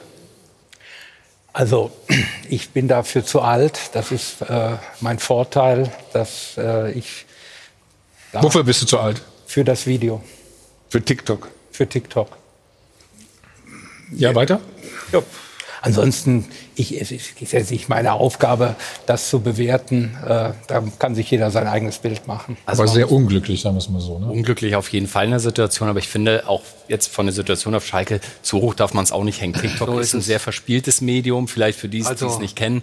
Und in der Situation jetzt, das zu machen, quasi, man kann darüber streiten, aber ein Skandal ist es jetzt auch nicht, oder? Ganz ehrlich, also da hat Also- Schalke, glaube ich, ein paar andere Sorgen. Also als, mal als Facebook äh, auf die Welt kam und, und besser Twitter äh, äh, loslegte, da wurde auch viel falsch gemacht. Jeder hat sich gewundert, was ist das für ein Bullshit? Und zu Recht gewundert. Und jetzt gibt's eine neue Stilform, ein neues Medium TikTok für eine Altersgruppe, der wir weit entwachsen sind. Und auch da muss man lernen. Und ich glaube, wir haben alle mehr zu tun und auch der FC Schalke hat mehr zu tun, als sich darüber jetzt über Gebühr aufzuregen. Gut. Schönes Schlusswort an dieser Stelle. Ich bedanke mich bei euch ganz herzlich. Herr Brinkhaus, falls es im Bundestag mal langweilig sein sollte, ich habe doch schon mal den einen oder anderen einschlafen sehen, habe ich ein Buch für Sie, ne, falls Ihnen das dann... Super. Danke. Ja. Vielen Dank für den Besuch. Alles Gute. Danke. Geben Sie doch Frau Geh Merkel mal weiter, geh mal weiter. Alles einem bitte. Jörg, Muss noch arbeiten. Dankeschön. für die Kanzlerin noch eins mitgeben? Ja, Ja, du hast ja eh schon, Effe hat auch schon. Danke. Zack. Peter. Also, das war's. Nächste Woche dann der Knaller Bayern gegen Borussia Dortmund. Äh, ja, wir freuen uns schon drauf. Pentalk am Dienstag und am Mittwoch. Auch nicht vergessen, Champions League. Ne, das sind tolle Spiele dabei. Also, das war's für heute. Schönen Sonntag. Jetzt geht's weiter mit Pur Landstein, mit Jochen Schutzli und Peter Neururer. Viel Spaß dabei. Und Prost. Nicht vergessen. Prost, Prost. Oh ja.